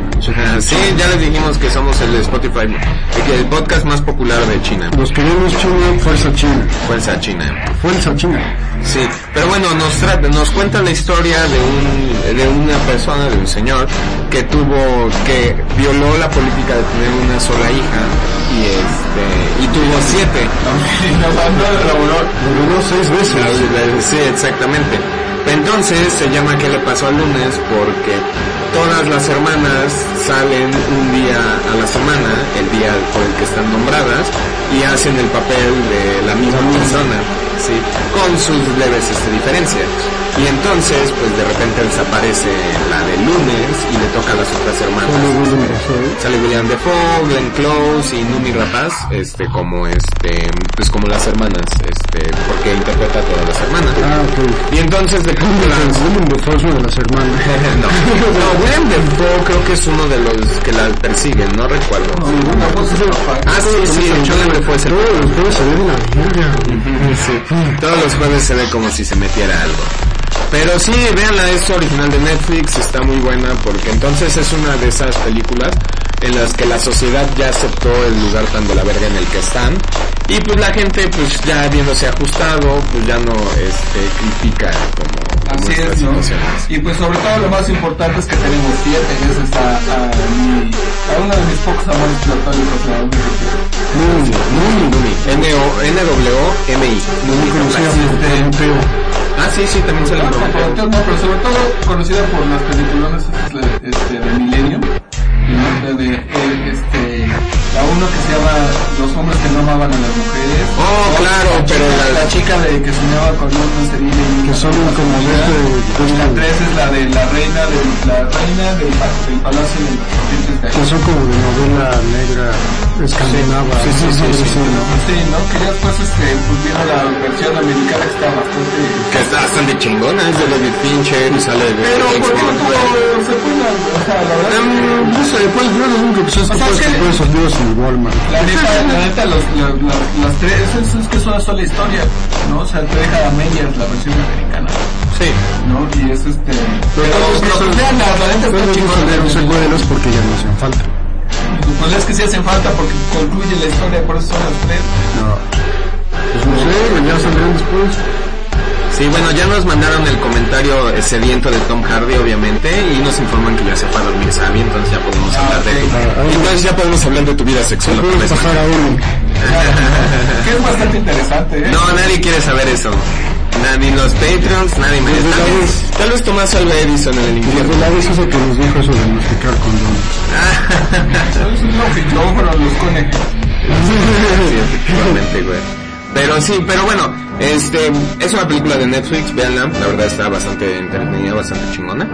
Y este, y ahora yo quiero hablar de uno de los temas más eh, polémicos de, de, de, de- de todo este género, que es la, la novela japonesa de 1999 que después se hizo una, una película y mangas y cosas así y que después se volvió un fusil en el territorio gringo que es uno de los más populares este, es este Battle Royale. Lo siento pues es que te tardas amigo. Nah, pues es que te tardas un chingo carnal. pero bueno a ver entonces Battle Royale es una novela eh, japonesa en la que se, no quiero decir se basa, porque es un plagio absoluto, los Juegos del Hambre. Porque Battle Royale y el Fortnite. Porque Battle, eh, claro, porque todo el género de Battle Royale está definido en esto, está inspirado en esto. Y pues es como la idea, eh, Battle Royale es una novela de 1999 y el primer libro de los Juegos del Hambre, que es Los Juegos del Hambre, es del 2008. Entonces que me diga esa señora, no, no, no lo conocía. Señora Susan Collins, mentirosa horrible. Que bueno, ojalá disfrute sus cientos de millones de dólares. Mal habidos, mal habidos. Claro, pero bueno, obviamente los Juegos del Hambre es una de las sagas más populares del, este, de los 2010. Del 2012 es la primera película y pues obviamente las secuelas, tres secuelas que salieron. Y pues, bueno, ¿qué puedo decir de los Juegos del Hambre? Em, Ya habíamos dicho que se trata, que básicamente, que básicamente se trata de una chava que no quiere que su hermano salga en la televisión. sí, exactamente. Yo me Con eso pasamos a la que es parte de la tarea semanal de todo, No, porque los de la tarea de se, no se pueden concebir sin tener Deportes violentos. deportes violentos futuristas o, Y, pero que, o juegos de supervivencia. creo que todos este, eh, hacen como una especie de, de recuerdo eh, al Coliseo Romano. ¿no? Claro o no, porque pues, de eso se trata, Ah, ¿no? sí. Cuando, cuando sobra la gente y nos faltan entretenimientos, qué mejor que se maten entre ellos, ¿no? Definitivamente. lindo! Hermoso. Soy Ed McMahon. Pues se llama, este, el que dice eso se llama Killian, por cierto, ¿no? Killian. Killian, ¿no? O sea, como un excelente nombre para un presentador de un programa de... Sí, ya sea pues ¿no? así o quién el precio. ¿no? Así es, ¿no? Bueno, pues, este, entre esos que está como Battle Royale, ¿no? Es este, eh, siempre hay exconvictos, ¿no? Un chingo de gente de exconvictos de, con crímenes que no cometieron, ¿no? Ah, idealmente. Y los, ponen, este, a, a, a, a competir para ver quién sobrevive, ¿no? Pero siempre la final es así como entre el exconvicto inocente y el exconvicto bien culpable. ¿no? Ajá, sí, el Sí, más, el sí, más maldito ¿no? de Y todos. luego- o el que- Es, o el que es lo como una, es una especie de analogía, este, Jesús y, ¿cómo se llama el otro güey? ¿Judas? No, el, Eh, el que libera ¿Rimas y el- gestas? No, eh, eh, Barbarosa, no. es- Barbarosa. Barrabás. Barrabás. Sí, Jesús el. Barbarosa. Jesús el Barbarosa. Ok, Ah, bueno, es como, una, es como una pinche analogía de eso también. O sea, está bien, espero que haya algún cristiano que se, que se moleste eso, ¿no? No, y si se molestan, por favor díganos en los comentarios, no nos importa en realidad. Claro, ¿no? Entonces, este, bueno, entre esas, entre esas cosas está, pues, obviamente Battle Royale, ¿no? Los Juegos del Hambre, este... Rollerball. Hay una pe- ah, ahí voy, ahí voy, ¿no? Pero es que primero es así como de todos contra todos con armas Pinche pendejo hace su tarea y se apodera así como Y esa- totalmente. o Ese es único tema. esa parte de, esa, de película que nadie ha visto, Tron, la, en la 1 también hay... ¿Alguien vio la película Tron? No. Hay una película del 2001 que se llama Avalon, que también trata de eso, ¿no? No la Hay una que, este, que se llama Serie 7 de los Contendientes, ¿no? Está la de. Los Condenados con Stone Cold Steve Austin. Esa me gustó, está Es como, entretenida. es como de los que hacen Es lo mismo, güey, ¿no? O sea, es este, pues, un montón de, de ex convictos que llegan a ver quién sobrevive y, sabes que es cagado que el que sobrevive lo dejan libre siempre. Ah, sí, ¿verdad? ¿Qué, qué, es como el premio, ¿no? Entonces el, el más asesino y el más malvado de todos es el que queda libre. Sí, Sí, no güey. todos. Pero es que, pero es que siempre el que queda así, este, el que gana, güey, tiene así como esta motivación de ir a ver a su hija. No. Ah, sí, sí, ¿no? Está también la de, la de Gamer, ¿no? Con Jared Butler. Ah, Sí, sí. Michael C. Hall también. Dexter. ¿no? Gamer, que también pues es un, son ex convictos a los cuales los controlan mentalmente así como si fuera este, Un videojuego. un videojuego, La, la carrera de la muerte 2 de Leyenda de Frankenstein.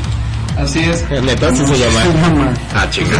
La una está buena. También, bueno, ¿no? O sea, ya así con, con, con juegos este, mortales, con reglas específicas, pues está la carrera de la muerte, ¿no? Que es este. La primera es la, la carrera de la muerte, este, Death Race 2000, del 75. Porque no la dice más del futuro que de poner el número 2000. Nada, tengo que poner el año 2000. Antes de 1995, por supuesto. Así es, ¿no? Pues esto es del 75, ¿no? Y en esa, en esa sale Frankenstein, sale el, el, el- el piloto Frankenstein. De hecho, El Frankenberry. le sale, ¿no? Pero esta película se cuenta que tiene una, un rollo muy este... O sea, no se podrá filmar hoy en día, más que con eh, remakes mal hechos y cosas así, porque en Con esta, este, en esta, bueno, era una carrera intercontinental, ¿no? Por Europa, y este, y así, ¿no? No, intercontinental. Sí, sí, no, no sería muy intercontinental. Sería Sería transcontinental. Intracontinental. Ajá, sí. ¿no? Entonces donde donde este cinco carros este corren Como, eh, ah, como Herbie. pero van pero van este pues es como un derby más bien ¿no? pero van sumando puntos en donde les dan puntos por matar este por atropellar hombres Como, la, como el juego de ahí fuera, este, sí, sí, sí, pero pero aguanta, ¿no? El puntaje va así, ¿no? O sea, primero, o sea, lo que menos puntos te da es atropellar, este, hombres, ¿no? Después de ahí, no, eh, te da, este, atropellar mujeres. Este podcast no contaban atropellar mujeres de ningún tipo. Pues Después de ahí va, este, atropellar niños de menos de 12 años. Sí. La verga, neta. Y lo que más puntos te da es atropellar a Oye, pero qué pedo, o sea, a la gente no le iban a avisar que pasaba la carrera por ahí. o- Sí, pero no madres porque es el futuro. O a su vez también este, participaban así como en un evento alterno, ¿no? Así de, tienes que ir de punto A a punto B sin que te atropellen. o sea, la carrera va a punto de izquierda a derecha y los otros pendejos van de derecha a izquierda, ¿no? Así, van en su sí, propio pinche evento, así, que recorren el futuro. Bueno, yo no, sé, yo no sé, tendría que poner a pensar cuál es la influencia en Carrera de la Muerte de algo tan clásico como las locas carreras de Hanna-Barbera. Sí, no, sí, güey, pues es básicamente lo mismo. ¿Sabes qué? Está Sí, cagado porque, porque Stallone sale como, este, Mach- Machine Tom. Ajá. Machine Gun Tommy, creo que se llama. No como Y como el, corredor más guapo y fornido de la carrera. Luego eh, eh, está cagado porque está, está, llega hacia a la, a- de donde sale, donde parte la, la carrera y están los fans de, de, de Frankenstein, ¿no? Del corredor Frankenstein, que es el que ha sobrevivido al Sí, el de la máscara. Todo quemado. Jason Este, entonces están así de- echándole porras y agarra ese güey y se para y con una pinche metralleta les empieza así a, a balear, güey, ¿no? O sea, Y no es como en, en, el, en el público. y no es como en Metalocalypse que cuando te dispara ese güey todos los sí, a huevo, no Sí, sí, no mames, me perforó el riñón ese Como el pendejo. robot ese cómico de South Park, que hacen los alemanes. Ah, sí, sí, chiste, también mata a un chino de cabrón en un auditorio. Sí, ¿no? Bueno, entonces, este, pues eso, ¿no? Es una película bastante políticamente correcta. Aunque no te guste el término, pero se entiende. Detesto ese Se entiende, se Pues entiende. no, porque es una, porque no es como una película que condone eh, o apoye la idea. Bueno, o es una película que no se, que, que, que no sería correcto filmarla hoy en día. Claro que sí, porque es una... A, a lo que me refiero con esas cosas es como en Desayuno en Tiffany's cuando Mickey Rooney hace de un estereotipo asiático. Esas son las cosas que ya no se pueden filmar, güey. Bueno, Pero una película... a nadie le parecería correcto darle, darle puntos a alguien por atropellar. Pero es el de la película. Aquí lo que no es correcto es que le den diferentes puntos por atropellar a un hombre que a una mujer. Exactamente. Gracias, Pedro. Ya ves, ya ves, creo que tú tienes Y los niños menores de 12 años. No está cabrón, ¿no? Pero pues también para que, se- para que se atraviesan, ¿no? Oiga, señor, cuando haya carreras de la muerte, meta a su hijo a su casa, Sí, por favor. si usted está viendo que va a pasar la carrera para la de la pinche muerte, pues no sé, vayas a otro lado, ¿no? Sí, güey. Oye, sale un auto bastante chingón así como verde con dientes, está chido. Luego pues este salió el remake, ¿no? De, de Carrera de la Muerte del 2008, ¿no? Ya con Jason Statham. Sí, que está bastante buena, ¿eh? Sí, a mí me gusta, la neta está Sí, la ¿no? verdad sí Pero está pues chida. también, ¿no? O sea, sí este, pues, un montón de convictos que corren para ver quién queda libre, ¿no? Sí, O güey. sea, pero eh, también sabes que un, un elemento así como bien interesante ese tipo de, de películas, no solamente es el contexto y donde lo tienen y los, y los presidiarios, ¿no? Sino que todos esos son, este, son eh, por streaming, ¿no? O sea, la gente son pagos por evento y cosas así, ¿no? O sea, la gente se vuelve loca viendo eso. Y Yo creo que si los pasaron hoy en día también los veríamos, ¿no?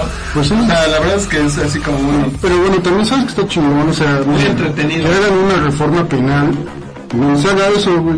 O sea, en vez de que todos saquen a todos a la cárcel, de, de la cárcel, como la reforma penal pasada, que hagan así, de, no, pues los vamos a volver a meter, pero van a poder ganar su libertad a través de un pinche, de una serie de concursos violentos, ¿no? Claro, sí, concursos violentos, ¿no? O sea, así como... como la clave, ¿no? De los futuros distópicos, así como esta la de... La de El sobreviviente de Running Man, ¿no? De... de Schwarzenegger. Esa, pero esa es, esa es en donde luego al final este se va, o sea, el güey también lidera como una especie de revolución, ¿no? No, Porque no. se sale como del juego y le empieza a poner en la madre así como el sistema. Pues más bien se sa- este, acaba con que, con que ese güey, este, agarra al, al, al, al presentador, al, al Killian y lo mete en, en, en los, es que, eh, antes, antes de cuando los eh, meten a, a la arena, donde salen los cazadores, los ponen así como en un carrito de, de, este, es un carrito como de rejas, así que los avienta, los avienta así por Ah, el osito en el carrito. y este, entonces agarra y lo mete en esa madre y después vaya contra una pared, ¿no? Bueno, entonces, entre los otros juegos distópicos que encontramos acá, ¿no? Está, por ejemplo, la de Rollerball, de 1975, Que ¿no? tiene un remake horrible también. remake como del 2000, una madre así. No, creo que es como del 98, una cosa así, ahorita lo busco. el 98 es como el 2000. Sí, con, con él, el QJ y el sujeto este de American Pie. Sí, güey. Chris Klein, es del 2002, y también sale Jen Kevin Reynolds. Spacey. Ah, sí, John Reno es el malo, sí es cierto. Un saludo a John Reno. Sí, gracias por darnos tan... Eh, Buen mood. Eh, No es español, habla español. Pero yo quiero saludar en francés, güey, qué pedo. sí, Manolo. está bien, ¿no? Este, donde, donde una super supercorporación controla así los medios y las producciones, No cabinas y todo eso. Disney, Viacom, tú nómbralo. Este, entonces organizan este juego que pues es el único divertimento de la gente del futuro, ¿no? Ya lo habíamos dicho, pues, solamente la gente, del futuro solamente entrenan matándose entre sí.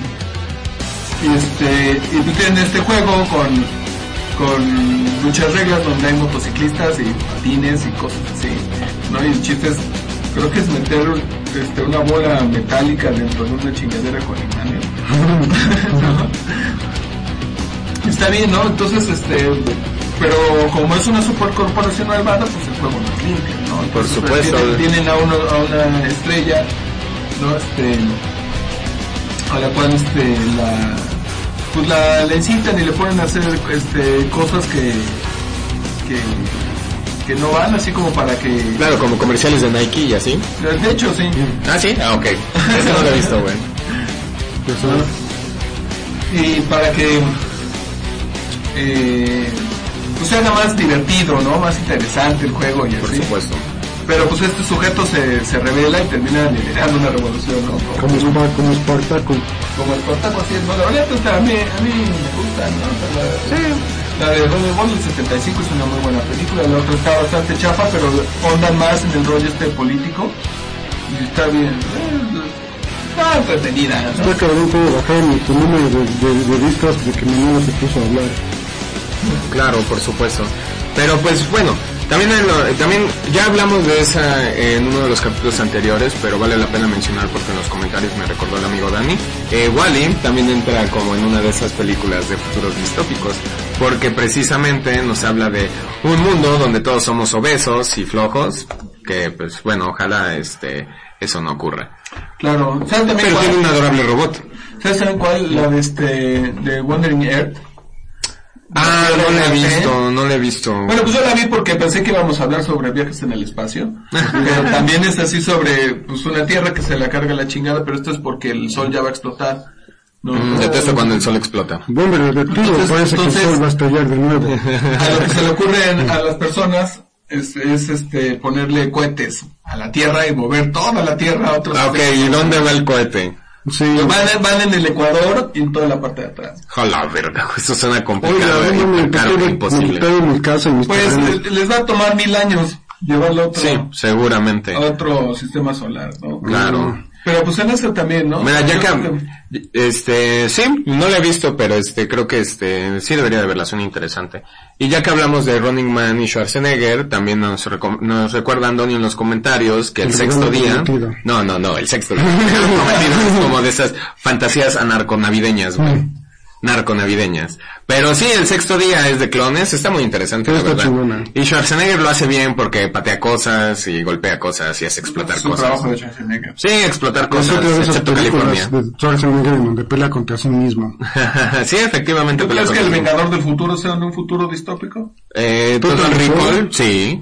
Pues eh, no es un futuro distópico, eh, digamos, tradicional, porque la mayor parte de la distopía se da en Marte. ¿No? O sea, es Sí. como, o sea, la tradicional es que pase aquí, güey. Sí, Ok. por supuesto. Sí, ¿no? Pero, pues sí, esa película está bien chingona, yo la estaba viendo ayer. Pero quería hablar de otra gran película de futuros distópicos, que pues, son de hecho dos películas que están basadas en un cómic, eh, el cual es El Juez Dredd. Ah, sí. Oh, sí. La, la nueva está bien La chingona. nueva está bien chingona, Sí, sale sí, sí. este australiano. ¿Cómo se llama?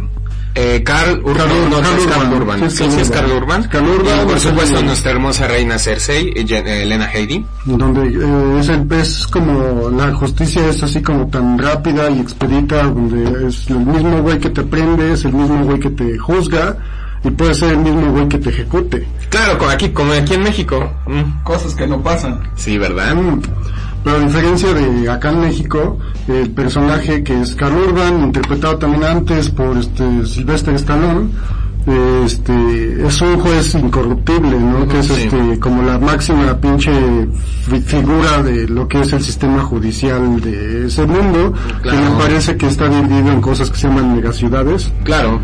Que vendría este, siendo, entonces el juez Dredd vendría siendo como una versión este en el futuro de Genaro García Luna, el asesor de seguridad de Felipe. Calderón, por supuesto, ¿eh? Incorruptible. incorruptible, sobre todo porque ese güey está así en la pinche primera línea, ¿no? O sea, Por supuesto, güey. su pinche pellejo. ¿no? Por supuesto, güey, ¿no? Y, y está, está chingona, o sea, está chida la película, aunque les estaba diciendo que yo encuentro un fallo argumental eh, con respecto a la droga que se consume en ese mundo. Así que que, hace que tu cerebro solo procese las cosas al 1% de su velocidad normal, pues, lo cual se me hace muy ilógico porque, por ejemplo, al principio, cuando tiran unos cabrones del piso 200 y antes de tirarlos les administran la droga, como a modo de torturarlos, eso no tiene sentido, porque en todo caso eh, lo que vio tu, tu cerebro fue nada más cuando empezaste a caer. O sea, porque el hecho de que tu cerebro perciba 1% de la velocidad no significa que caigas al 1% de la velocidad. Claro, no, simplemente este Pues es eh, simplemente la angustia mental aumenta. O sea, caes a la misma velocidad, pero tu cerebro lo percibe eh, a una velocidad menor. Entonces todo el tiempo ves como el pavimento se acerca lentamente. No, o sea, porque te empezaron a defenestrar. Este, Defenestrar eh, otra vez. Y, y lo, y lo siguiente que supiste es que ya estabas hecho mierda. Por O sea, supuesto. no viste eso. Porque ¿cu- ¿cuánto tiempo te puede tomar caer 200 metros de altura? Bueno, ¿Unos 15, 20 segundos? Bueno, mira, si los Patreon así quieren, vamos a conseguir esa droga y vamos a rejarnos de un bungee, así, para probar qué tan cierta es tu teoría. Igual, por ejemplo, en la escena de esta Nina Hitley, donde está así como jugando en una tina con agua, igual, o sea, nada más empezarías a ver cómo tu mano le pega y después te perderías toda la pinche parte de cómo se salpican. así ¿no? como que le faltaría un frame, Sí, ¿no? le faltarían frames así, como escena, escena, escena perdida. Y así, yo siento que eso sería.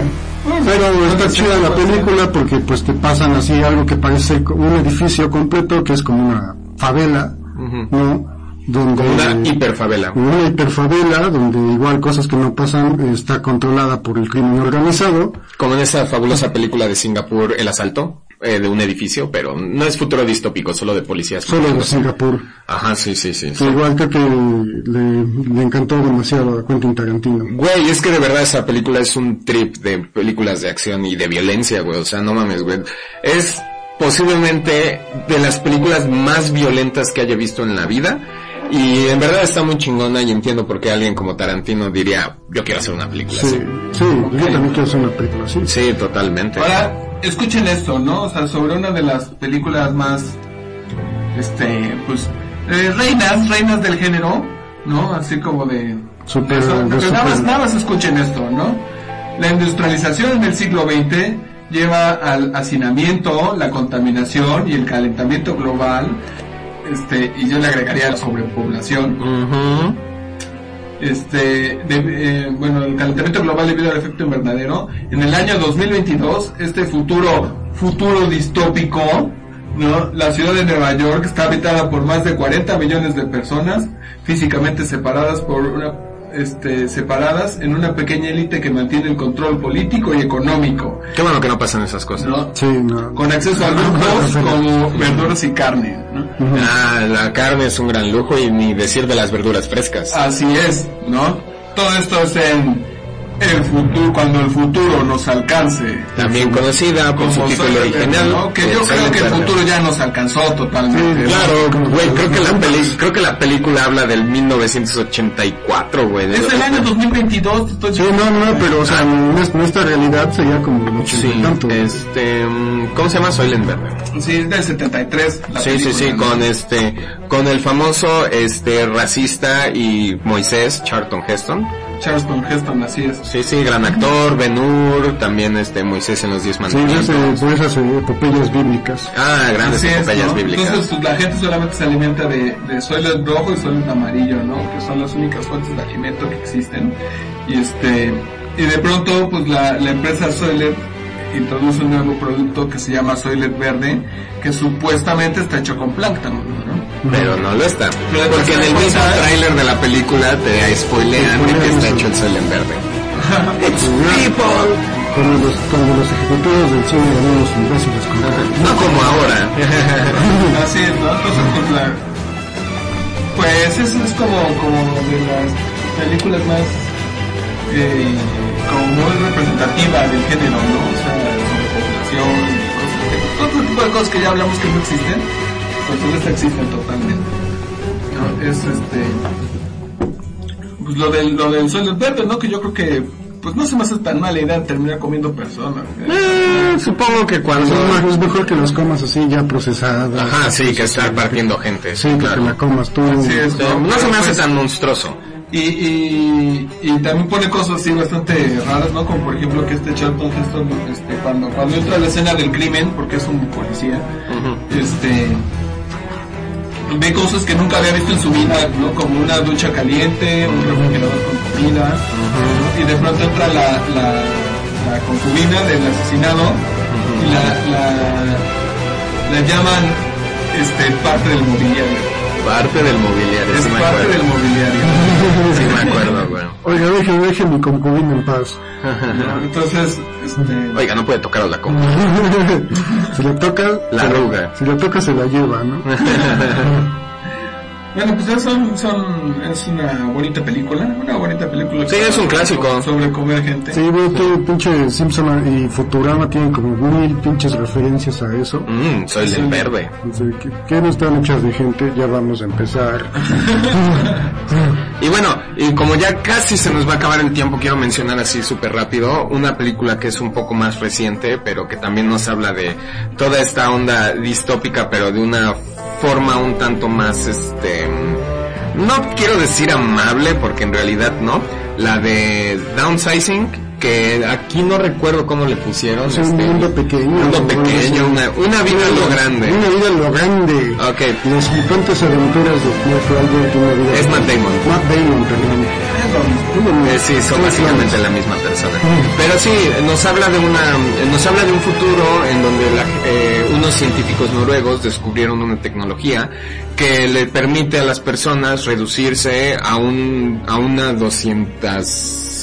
o como se dice. Una escala. Ajá, un de 1 a 200 y que nos hace básicamente como, no sé, más pequeños que ardillas, o sea, como insectos como enormes. Como tamaño de. Porque, y, y entonces toda la idea de la película es que la gente dice, bueno, es que con mil dólares tú no puedes vivir en el mundo normal, pero mil dólares en el mundo de la gente chiquita, porque es un proceso irreversible, es básicamente una pequeña fortuna. Porque pues obviamente tu comida ha de ser como 10, 8 dólares al año. Así, y, y tu Comiendo casa. bien, ¿no? Ajá, Ajá, comiendo bien, comiendo en lujo, güey. Y entonces, pues nos habla del personaje de Matt Damon que se, que se redujo, que usó esta tecnología para reducirse, porque pensaba que iba a ser la solución para todos los problemas, pero chan, chan, chan, los problemas no se acaban ahí. Y esta película me parece no está en Netflix, tal vez en Amazon Prime, este, está disponible, güey. Que está en HBO. ¿En HBO? Ok, si tienen HBO, Ok, véanla ahí. es la única persona. Sí, sí, casi nadie tiene HBO en este mundo, pero solo algunos millones de personas. Pero eso es, es, es una analogía bastante interesante acerca de em, el cómo una solución más fácil para los problemas no es este reducir como el capitalismo rampante que nos que nos este que nos agobia. No, es que es como, no reducir el capitalismo rampante, sino crear una especie de microcapitalismo. Claro, pero exactamente por eh, y es la idea que manejan en la película, porque es más fácil usar esta tecnología que simplemente tomar decisiones lógicas y sensatas en cuanto al cómo se este, cómo se llama, cómo se manejan los recursos y y creo que se marca mucho el tema en cuanto al cómo se reducen las personas. No es tanto el reducir como el individuo, sino reducir como en lo pues en lo en lo macro global, ¿sabes? Pero es una película bien interesante, la verdad la vi, eh, me llamó mucho la atención cuando, cuando vi de qué trataba y definitivamente no me decepcionó. Sí, está chingón. Gracias Andoni por recordarme esa película, te mereces un corazón. Ahí va tu corazón. Eh, ahí va. Pero sí, este, como ya saben, pues toda la lista de películas, este, pues nos las pueden preguntar. De hecho, creo que ni siquiera en la página de Hacer Bullicio tenemos como el contacto de nuestras redes sociales. ¿Quién es el que administra? Ajá, sí, nuestra empresa. Bueno, yo Ah, pues eso, eso. podemos discutir la... Sí, por supuesto, pero pues siempre los invitamos a que aquí en la página nos este, pregunten por las películas. Por lo general tenemos los links para verlas, eh, para verlas y este o también sabemos en dónde verlas de manera legal o en donde existe. Pero este, pero sí, sí, creo que este, hablamos de buenas películas, Niños del Hombre, una de las mejores. Y pues yo creo que todo eso se puede conseguir en, en, el, en el blockbuster de nuestras épocas, la cuchilla. Claro, la cuchilla o su puesto de películas piratas más cercano, güey. Pues no creo, es, no creo estén puras. No, luego, güey, luego, luego los cabrones, luego los cabrones que venden películas saben más de cine que gente que va a la escuela de cine. Pero, pero no las compran, no las compran porque nadie se las compra, entonces compran cosas así como de marcha bebés y... Sí, por supuesto, güey. Entonces mejor verlas a conseguir a la cuchilla. Sí, sí, sí. O ponte a platicar con tu, con tu distribuidor de películas pirata favorita y que te las Pueden consiga. invitarnos así a su evento, ¿no? Así, a dar pláticas en su escuela. una cosa así. Sí, sí, en sus pedas, así, Sus ¿no? pedas, ¿no? Es una plática así, ¿no? Y puedo hacer una conferencia. Es que va a tener una pena y la gente que viene es muy aburrida. Vengan ustedes. Vengan, no es- Ven ustedes entretener, ¿no? Puede ser, también puede ser, ahí lo pueden dejar en la página. por supuesto. Eh, Pues estamos como a hacer bullicio en todas partes de podcast, eh, en redes sociales también. Creo que Manuel administra el hacer bullicio de Grindr. Sí, sí, Manolo, sí, tú administras el servicio de Grindr. Todo lo que quiero, ¿qué onda, amigo? Estoy cerca, estoy hacer bullicio. Aquí hace un poco de mucho. Sí, para los que no sepan qué es Grindr, googleenlo. Ok. Gran ayuda. Sí, no, no, no, para Para los que no sepan algo, googleen. Sí, sí, no, es que en este, en este caso en específico, ya que tú manejas la página de Grindr, es como mejor que la gente que no sabe se sorprenda. Pero bueno, entonces este, ya estamos llegando al final de la transmisión, ya casi es hora de ir a hacer la Pues, meme. ¿No tienes más comentarios por ahí? No, no, no, Pues, esto no. este, jueguen Fallout. Claro, Fallout es uno de los grandes ejemplos. Bioshock. Jueguen Bioshock, sí. Dice, pero eso no es futuro distópico. ¿Cómo El retrofuturo. Eso es, eh, o sea, este, ¿cómo se llama? La, Eh, La distopia no está relacionada con el futuro. Raptor, era una utopía. Sí. Bueno, sí, también Sí. eh, Columbine. Sí, era una utopía. sí, Columbia. exactamente, no tiene que ver con el periodo del tiempo. Sí, no, no, para nada. Porque 1984 ya fue y pues aún sigue siendo como muy vigente como Sí, de hecho, sí, sí, pero sí, bueno, de sí, hecho es sí. algo que vamos a hacer, yo creo que puede ser que lo hagamos, así, todos los temas que ya tocamos, eh, en el cine los vamos a tocar peor en videojuegos. Pues sí, sí, sí. en los zombies en los videojuegos y Terror en los videojuegos. Que comprometer en, público. en todo caso de que se nos lleguen a acabar algún día los Bueno, pinches temas, van a mejor, vuelta, mejor, pero en videojuegos. mejor den este eh, tips tips este Para sobrevivir en las para distopias. sobrevivir en las distopias, ¿no? Ajá. Como por ejemplo practiquen deportes violentos, ¿no? Sí, sí. Aprendan a andar en patines. Pues, Sí, sí, consigan ajá. un título como pinche diácono o algo así. O el ejecutor es un gran título también. ejecutor, el, el- el- el sí, gran, sí, el sí. gran protector, este, Sí, sí, sí. el la tía, o algo así, ¿no? Sí, sí, y, y por supuesto el mejor consejo que les puedo dar para esto, desconfíen siempre del gobierno, no importa si votaron o no por él. Sí, no. Así es, ¿no? Aprendan a arreglar coches. Sí, sí, totalmente. Lo bueno es que, por ejemplo, de hecho, algo de. Ma- Max Brooks en su libro... Y acaparen cigarrillos porque no chingues, güey. Sí. Ajá, güey. Max Brooks en su libro de, de manual para sobrevivir a un apocalipsis zombie dice que des- él, o sea, desalienta totalmente el uso de automóviles porque dice que a menos que tú, los- que tú sepas, güey, un automóvil es como una de las pinches maquinarias más complejas que puede, que ha creado la humanidad. Por supuesto. Entonces, pues, un pinche mundo, en donde pueden, o sea, si te falla una pendeja bujía, güey, una válvula, una pinche manguera, todo eso, vale verga. Aunque sepas arreglar coches y no tienes la refacción, Ok. Sí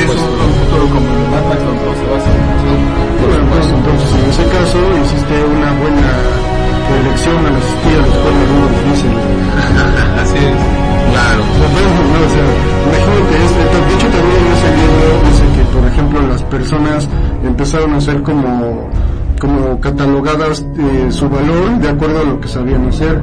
Entonces como que se invirtieron los papeles y las personas que en el mundo anterior a la pandemia de los zombies eh, eran como menos pagadas, como digamos, no sé, carpinteros o gente que pudiera, que, que, que trabajaba con las manos, eh, haciendo cosas, como con oficios y cosas así, en el, en el mundo post-apocalíptico se volvieron así como los Hiper más- valiosas. los más valiosos Por y los güeyes que en este mundo eran los más así como sommeliers y pinches masaqui, masajistas, güey. Administradores de empresas. Poniendo uñas o mamadas así, pues valieron verga, ¿no? Sí, supuesto. ¿no? Me, acuerdo, me acabo de acordar de una chingona, la de Repo Man. Ah, sí, sí, es vieja y ¿no? también hay un remake. En un futuro donde te dan un millón de dólares por tu cuerpo, pero te, lo quitan en un año. A menos, que, a menos ¿no? que lo que reembolses la cantidad que te prestaron. Sí, así es, ¿no? Eso también está chida.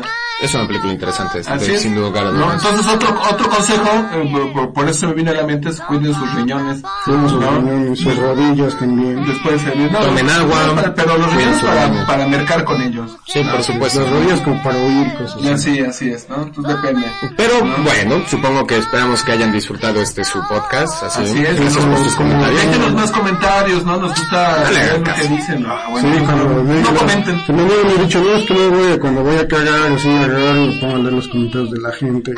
Entonces, pues sí, ¿no? Claro, nos dan la idea de que podemos hablar la siguiente ocasión. Por supuesto, o sea, siempre pueden sugerir, siempre tenemos como temas así como eh, preparados, pero nunca estamos peleados con el hecho de un tema sugerido. Entonces sí, sobre todo porque justo en este momento no tenemos idea de lo que vamos a hablar la próxima semana. Tenemos, supuesto que cierta sí, güey. noción, cierta noción, sí. Cierta noción, sí. Sí. Pero bueno, entonces algo con algo que quieran Pues nada, como, como siempre se quedan muchas cosas así en el tintero, pero pues solamente podemos pagar por dos horas de esto. Sí, sí, sí, sí, sí. Así es, ¿no? Y como es, si es un búnker de verdad, pues solamente nos alcanza El oxígeno. dos horas de gasolina para la pinche fuente de poder. Y la bomba de oxígeno, que es más importante que la que es un electricidad. búnker de verdad. Entonces, Por supuesto. se quedaron muchas cosas en el tintero, este, ustedes pueden ponernos qué faltó, qué sobró. Comentarios, un saludo a, a todas las personas que nos ven, Sí. ¿no? Y pues sigan haciendo bullicio, sigan haciendo bullicio. es Como importante. siempre, gracias a producción. Muchas gracias otra vez. Sí, Gracias, gracias, gracias aquí a, a nuestra audiencia. Sí. Y Ongning Dong a nuestros fanáticos chinos. Sí, Eso fue muy racista porque en realidad no dije nada. Pero sí, sí, eso sí es real. sí, sí. sí, sí.